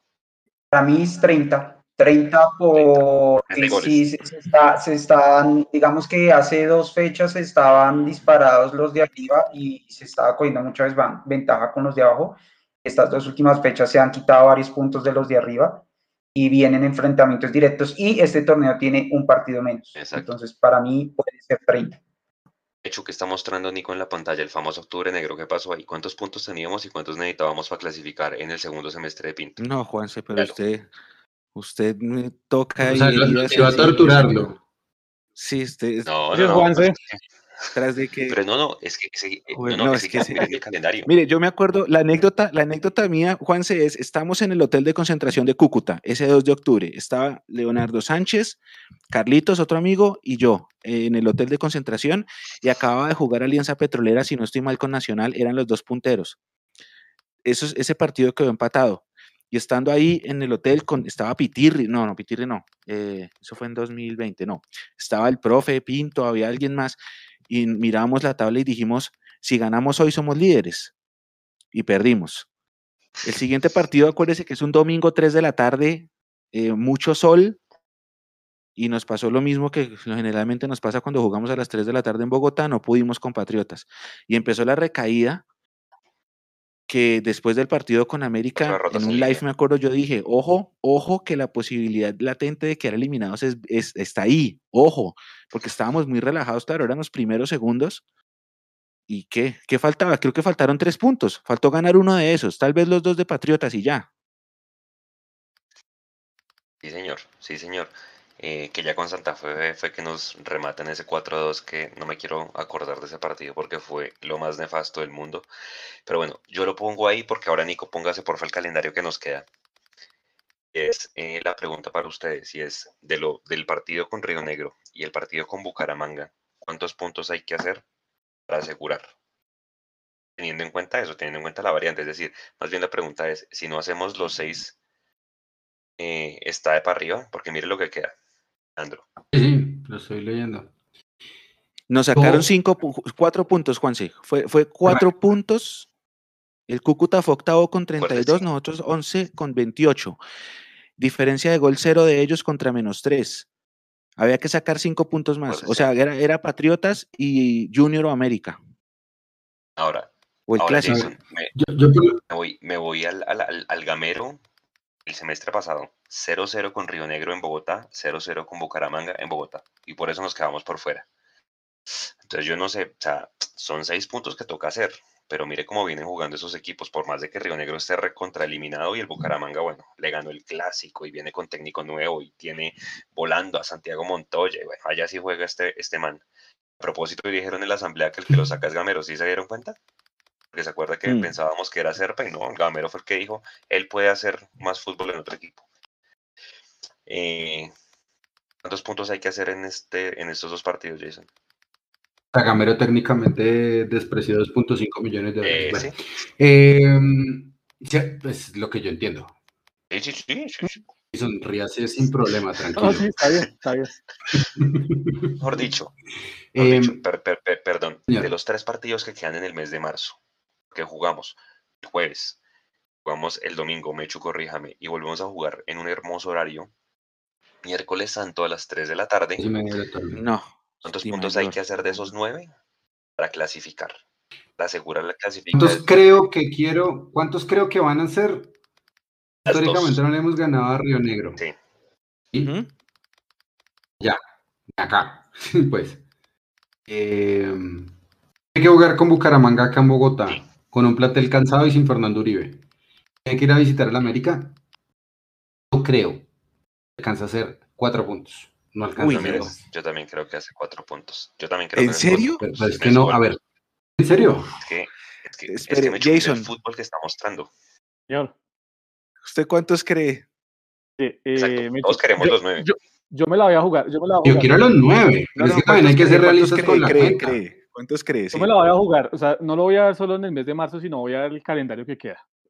Hablando de que Millonarios va a entrar con 31 puntos, según las cuentas, o con 30 las que hace Álvaro, eh, ganamos los tres. Lo que tendría que hacer Millonarios es empezar a jugar bien de local y ganar los tres partidos de local. Eso daría las cuentas para No, clasificar. es. Con eso daría las cuentas para clasificar. Porque si usted mira Bucaramanga en Bogotá, Millonarios deberían ponerse a Bucaramanga. Ujú. Eh, al Tolima, el Tolima, como pueda que juegue un buen partido, pueda que juegue un partido de los que sabe jugar a veces, deja más dudas que certezas y Millonarios en una de esas lo puede superar. Además, Gamero conoce bien el plantel del Tolima, entonces conocerá, eh, digamos, las falencias de algunos de los jugadores que están ahí en el Tolima. El Cali pues viene de capa caída. Hace rato que no gana el Cali, el Cali viene mal y pues yo no veo la verdad que ese equipo pueda levantar. Basado en eso, si Millonarios suma los nueve puntos de local, está del otro lado. Ahora, en marzo, basado en mi teoría, Millonarios va a sumar tres puntos. Uy, Tres puntos. Uy, Alvarito. uy, espere, ¿y por qué? sí, de acuerdo. Ya no, espere, Sí, no, espere, y es- diga, y diga es- Basado, cuál es. basado en mi teoría, ¿no? Basado Basado en en, lo que usted dice, de acuerdo. ¿Cuál- con Que la clasificación está acá en ¿Con Bogotá le creo completamente. Yo lo sí voy a optimismo esta vez. Eh, yo, yo no sé, yo siento que, que vamos a tener esa vi- primera victoria en Río Negro, así como el semestre pasado eh, estábamos cansados de no ganar en Palmaseca y ganamos. Yo creo que este semestre es el, este es el de ganar en, en Río Negro. Yo sí, sinceramente siento que podemos ganar los tres partidos. Yo sí me voy por los nueve puntos. ¿Los 3 de marzo? Sí. Ojalá, ojalá, ojalá, Jay. ojalá. Sí, es que todos queremos eso. Sí. Está bien. que, que podemos, yo que siento que por lo menos los dos, los dos primeros partidos son contra equipos que tendríamos, obviamente no va a ser fácil, pero son dos partidos que tendríamos que, que dominar y que tendríamos que, que, que, pues que lograr los, los seis puntos. El partido en Cali ha sido difícil, puede ser difícil, pero creo que en Cali hemos jugado muy bien los últimos, los últimos digamos, las últimas visitas que hemos hecho. Camero jugó muy bien las últimas que jugamos allá en Cali y, y con una nómina mucho menor a esta. Claro, el juego no se ha parecido mucho al, al semestre pasado de este, pero yo sí tengo, tengo que, soy optimista, soy optimista, quiero ser optimista. Listo. Eh, Mechu, ¿qué cree? Porque todo. Usted es el más optimista del grupo. al Sí, final claro, siempre, siempre. dice 9. Mientras la que al- Álvaro, o sea, últimamente eh. vea. Últimamente Mechu está como así, como que equipo que gana ya no se toca, entonces ya No, yo cambió, creo que, no sé, yo creo que mínimo cinco. Ya no perdemos en marzo. Bien, no perdemos en marzo. No perdemos. Listo. Juanse, le tengo una pregunta a usted. Señor, ¿Henares tiene fútbol para hacer nueve puntos? ¿en marzo? Fútbol. ¿Pero en marzo? Sí, sí, sí, sí. No. Yo me voy con los cuatro. Taches arriba con Leandro Melo. No, no, no. Yo me voy con los cuatro que usted se fue. Y, y una vez se los digo, empatamos con Río Negro, perdemos con el Bucaramanga, la campaña de local de Millonarios deja mucho que desear Le creo, y le Juan. ganamos al América ya en Cali. Le creo a Juanse porque es que Juanse dijo que a Patriotas nosotros no le podíamos hacer un gol. ¿Se acuerda, Álvaro? Que el arquero de Patriotas era invencible. Que en Pero ¿qué Patriotas- tapo fue el otro? Por eso, que en Tunja no podíamos hacer nada, que la cancha nos íbamos a hundir en la cancha, que el frío nos iba a congelar. Bueno, en fin, usted dijo, y al final ganamos allá. Entonces no le creo. No, Juanse. yo creo, venga, fuera de chiste, yo creo que nos metemos con 30. O sea, hacemos cuatro y eh, tres. Yo creo que ese remate va a ser muy jodido para, para Millonarios. De pronto con el Cali puede que le ganemos, pero siento que entramos 30 con goles, justos, súper justos. No debería ser. la- pues, Mire, la por ejemplo, los primeros Por cuatro. ejemplo, eh, du- duelos, Juanse, duelos directos. Ah, eh, mañana América Medellín, Tolima Junior, Nacional Jaguares. Jaguares se desinfló. Esos duelos son directos. Equidad va a jugar con Alianza Petrolera. En situación normal debería ganar ese partido. En la fecha Equidad 15 hay. Medellín Nacional. Mire, Junior Santa Fe, Medellín Nacional. La tiene duro Y Medellín, ¿no? no más, duelos directos. Contra directos. el Mar, imagínense, Juan Jason. No, fuerte. Sí. Fuerte, fuerte el tema. Fecha 17, fecha 16, Tolima Nacional, Jaguares Junior, América Millonarios y Equidad Cali, duelos directos de los que están peleando. Sí, sí, sí. Eh, Ahí eh, se van eh, a quitar esos- puntos. Eso es lo bueno, que hay mucho, hay mucho de lo directo. Pero bueno, listo. Vamos a analizar. Fecha tres 17, minutos al Río Millonarios. Tolima, América Equidad. Eh, y ya. Fecha 18, Porque Junior Santa Fe Millonarios, Cali Nacional. Cali Nacional y Jaguares América. Yo no, ah, yo no sé hasta dónde vaya a llegar Jaguares. Creo que con esa derrota con, con Águilas, que entremos ahí, se desinfló. Fecha 19, Millonarios Cali, América Tolima, Junior Descansa, Equidad Santa Fe y ya. Hay harto du- duelo directo. Para mí, ¿cuándo para mí Junior y Medellín se quedan afuera. Abril. Abril comienza la fase. grupos. en abril, sí. En la, en sea la que- semana de la última fecha de la liga. Exactamente, exactamente, comienza la fase de grupos. Bueno, voy a Río Negro, Águilas. Oiga, yo, eh, ¿qué pasó con Juan David Pérez? ¿Está lesionado? No lo veo ni en suplentes ni en, ni en los partidos que ha jugado. Ese estaba en Río Negro, ¿no? Sí, señor. Sí. Bueno, Y son hijo de madre. El hombre, estaba en, el hombre está, está en Río Negro, sí. en Río Negro hay tres exmillos. Seguramente ese día, a ver, eh, bueno, cuatro. Carlos Ramírez y eh, Payares son los centrales. Hombre, en, lin- en términos normales, deberíamos, o sea, esos centrales, hermano, ni Pa- Payares de pronto da más seguridad que este, que este Ramírez. Elícer Quiñones por izquierda, Cristian Marrugo que ese día va a ser quien, ese día se va a disfrazar de, Está jugando bien. ¿quién sabe quién? De Xavi Hernández. y em, César Arias, que es el delantero, que es uno que también nos tenía la medida en, en donde jugaba ese César Arias, ese nos En jugaba Alianza. en, Alianza. Petrolera. Sí, señor. Es un equipo que tiene 11 puntos, ¿sí? El técnico ya en ruedas de prensa dijo, ya tenemos que pensar en el otro semestre y demás. Pero pues obviamente vienen de ganarle a Jaguares y demás, y vienen con Cristian Marrugo, que hombre, por más de que los años que tenga, pues puede desequilibrar un partido con dos, tres pases en profundidad que haga. Y eh, me voy a la otra. Cristian, eh, Juan Pablo Vargas le da para ese partido, creo que no, ¿no? Tiene que viajar. Sí, Ya alcanza, viajó. ¿Ya viajó? Ah, listo. No, ya, ya viajó. Juan Pablo, Juan Pablo viajó, ayer- Ya- viajó ayer. ya Listo. está en Costa Rica, ¿no? Partidos de Costa Rica contra México y Bosnia, creo que son los partidos sí, sí. amistosos que va a tener eh, Listo. Juan Pablo Vargas. Entonces arranco. Leandro en el arco. ¿Vargas o Juanito? Juanito. Jason, ¿Vargas o Juanito? Listo. ¿Chu también? Sí. ¿Álvaro también? Sí, Juanito. ¿Por qué lo duda, Mechu? El arco en cero. Ah, seamos serios. No, no sé, diga por qué lo duda. No, yo no lo dudo de una. Ah, listo. Ah, bueno. Eh, pa- su, su pareja de centrales, Jason. Ginas y quién. Oiga, feliz cumpleaños para Ginas. Un abrazo para él. Es en julio.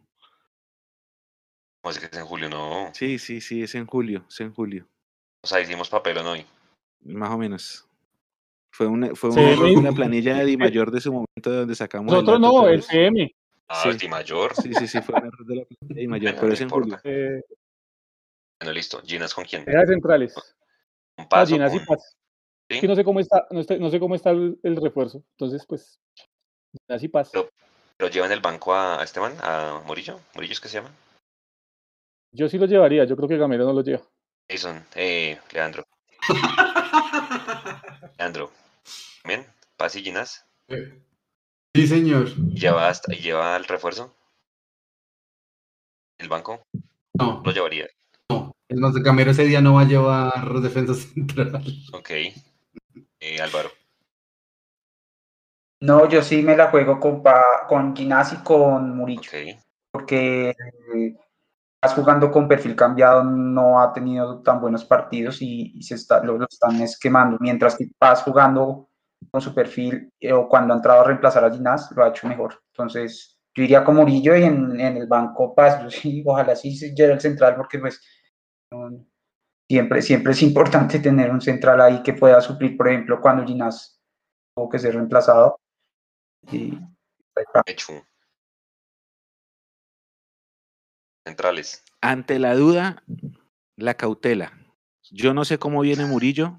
Nadie nos ha dicho cómo está Murillo, por eso me inclino por Breiner Paz. Le digo, Es este más, es el ni, no, siquiera este sé si, ni siquiera sé si Murillo va al banco porque no sabemos cómo está.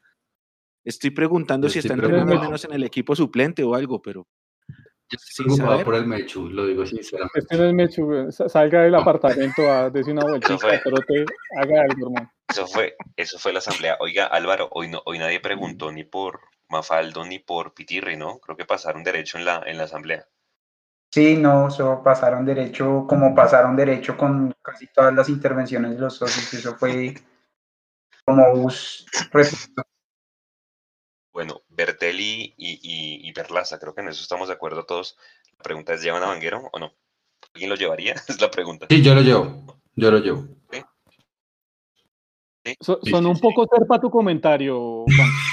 Un serpa tu comentario, no. pero sí, yo, como no lo están yo no llevando. lo llevaría, pero son un poquito serpa tu comentario. Mejor dicho, la pregunta es, ¿o Vanguero o Murillo? Yo no creo que, que Gamero lleve a los dos. O sea, ¿quién, ¿usted quién cree que llevaría por el rival porque es de visitante y toda la cosa? No, eh, eh, ese orden de ideas sí es más, sí es, digamos, es más útil Murillo, que puede jugar como central por izquierda y, y lo puede hacer también como lateral. Creería que ahí sería más útil. Murillo. Listo. García y Vega, yo me mantengo en García y Vega, pero llevo a Cliver al banco. ¿Qué dice? Porque me dice que no, Leandro. No, Cleaver tiene que ser titular. ¿Sí? ¿Jason también? Yo sí me quedo con García y con Vega. Lo lleva a Cliver al banco, no a la tribuna. Sí, claro. o sea, hay que llevar a Cleaver, a García y a. Obviamente a Vega, ¿no? Hecho, Sí, Vega García Cliver al banco. y Cleaver al banco. Le Álvaro. Sí, yo también, Vega y García, Cliver, Cliver cuando ha tenido minutos, o sea, me ha gustado más García cuando ha estado que Cliver cuando ha estado. Me, me ha, pa- me ha gustado más el equipo con, cuando está Cliver, cuando está García, que cuando está Cliver, pero sí me parece importante tener a Cliver en el banco y es un muy buen recambio, muy buen revulsivo que se puede tener ahí. Y más si, si o sea, si Guarín no está listo, como dice Mechu, no lo lleven, no lo pongan llévenlo, si, si necesitan su voz y su experiencia, llévenlo como, no sé si eso se podrá leer, si es un tema de, reglamento, pues yo pensaría que igual en el hotel o en, o en el, antes del partido si algo lo mandan a la tribuna algo, si necesitan una voz de mando ahí, llévenlos, pero si no están listos, no los pongan ni en el banco. Tema bonito. ¿A quién pondrían si ustedes eh, tuvieran en sus manos la decisión? A Callister y si creen que Gamero lo va a poner. ¿O quién pondrían ahí por David McAllister Silva? El Leandro. Por la izquierda Ruiz, por el centro Mujica, por la derecha Emerson y de punta Chicho. Listo, ahí ya la acabó. Eh, Mechu. Emerson por la derecha, Ruiz por la izquierda, Maca en el centro y Chicho. Emerson Ruiz Maca y Chicho. Jason. Que Millonarios eh, no juega con tres, con tres, juega con dos, o sea, juega con un 4-4. Entonces, en ese orden de ideas, eh, serían Ruiz, yo pondría a Edgar Guerra, como detrás de Chicho Arango pondría a Mujica y, y el Chicho Arango. ¿Y Álvaro igual?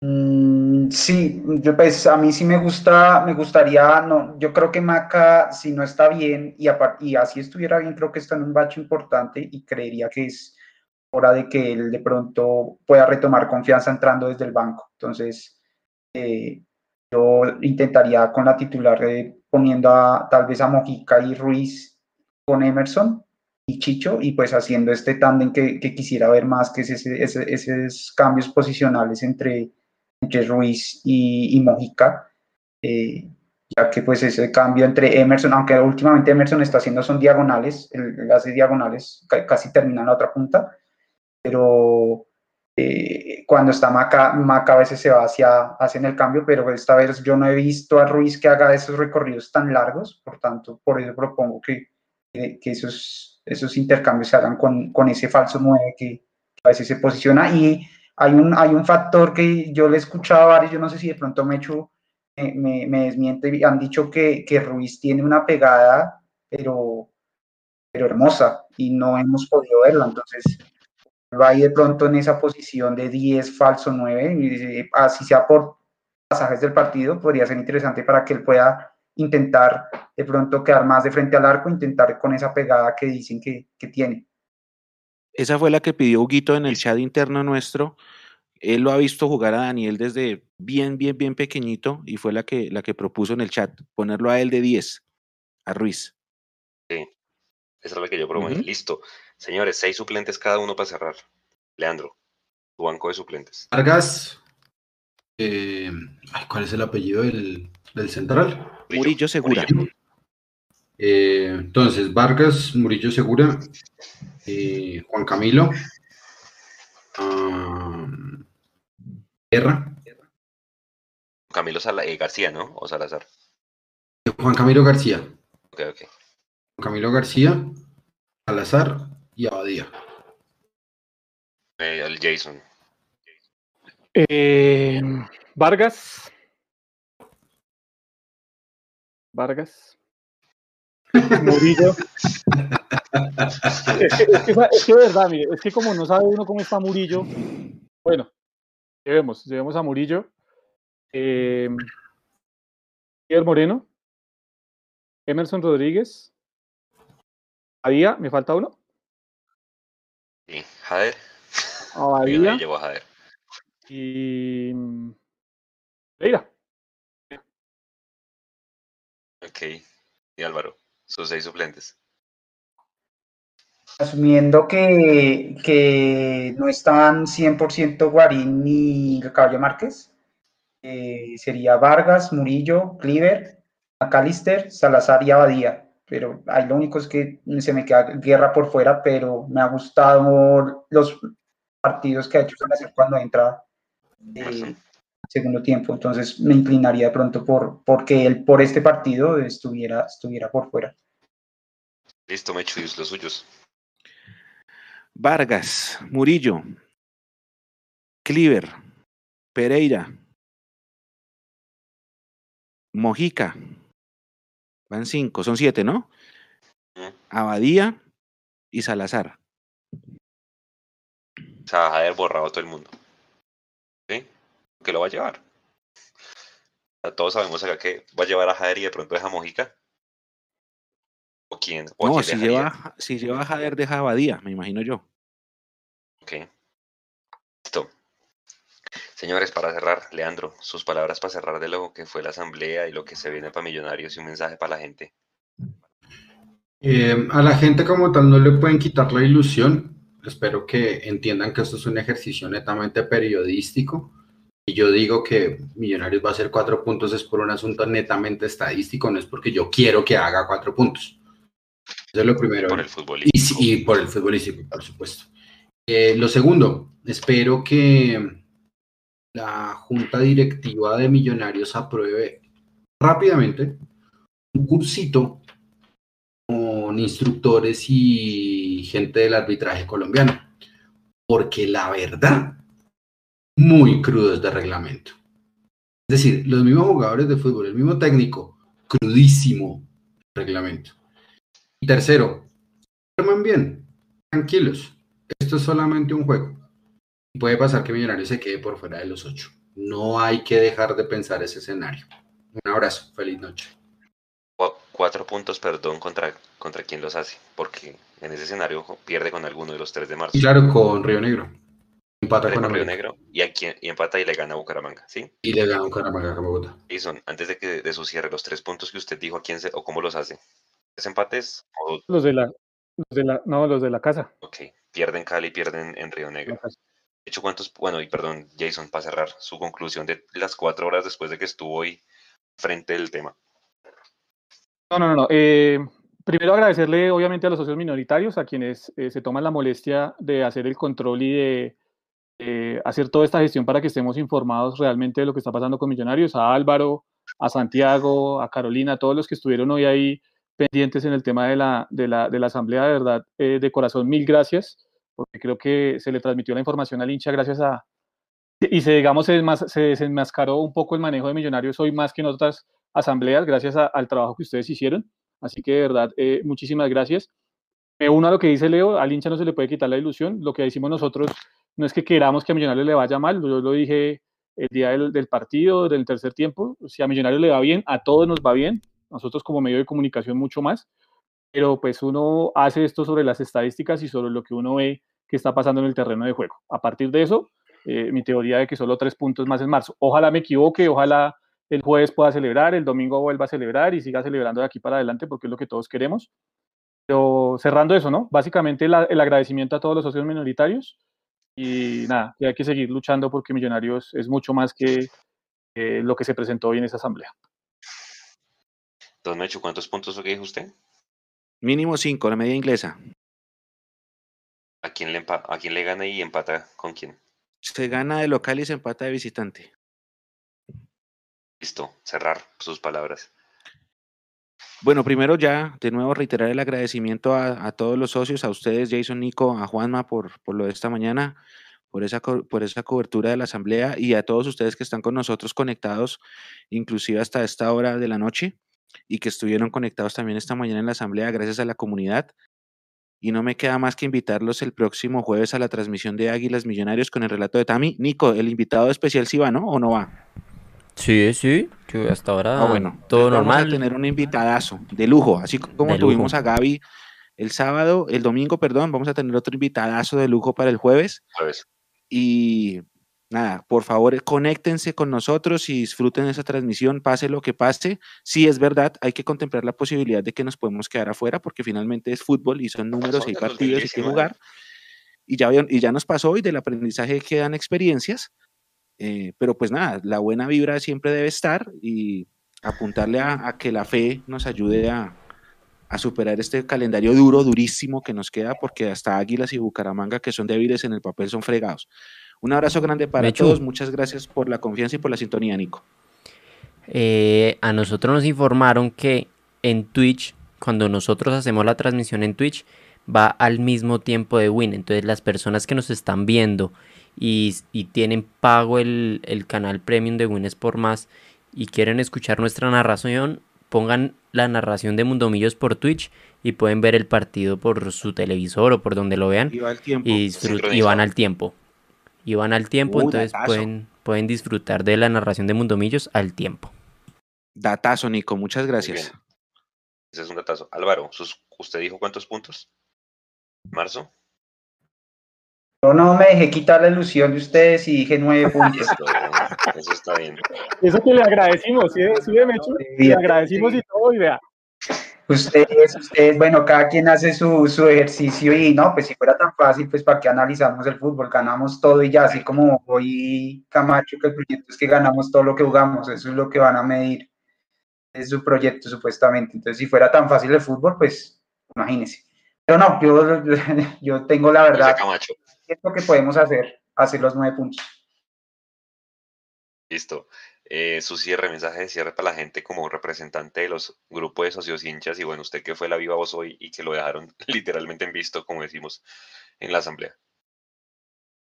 Eh, no, mi mensaje para todos, yo sé que es difícil, yo soy justa, yo créanme que yo en este momento soy de las personas que más esto lo estoy sintiendo, pero quiero tomar fuerzas y, y- y no dejarnos amilanar, no dejarnos amilanar por esta actitud altanera, esta actitud eh, eh, tal vez egoísta, tal vez eh, irrespetuosa de, de- de la administración actual y el accionista minoritario en- con el trato hacia los socios minoritarios y hacia los hinchas.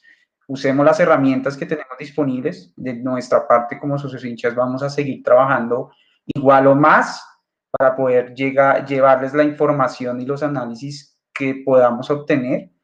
Y nada, unámonos como hinchas y como socios en, en el, en torno a un, a un bien común que es, que es volver a ver el, el Millos que, que merecemos. Eh, no en vano eh, hicimos y apoyamos tantas cosas en esta pandemia y, y la idea es eh, unirnos en un frente común y no dejarnos, no dejarnos pisotear ni dejarnos acallar por, por quien no nos quiere escuchar, porque tenemos derecho a que nos escuche y a que nos responda. Y vamos a hacer todo lo posible para hacer valer esos derechos. Bueno, muchas gracias a todos, de verdad, a todos los socios minoritarios que participaron hoy en nombre de todos nosotros los hinchas que tienen ese derecho por lo menos a, a, a- voz, lastimosamente no a voto porque no les aprobaron su, su, su derecho a estar dentro de la junta directiva. Vamos a seguir ahí, vamos a seguir como medio partidario fiscalizando todo lo que se hace, cómo se maneja y así les duela, pero pues es la realidad. Y al final pues eso es lo que tenemos que hacer nosotros como hinchas de millonarios.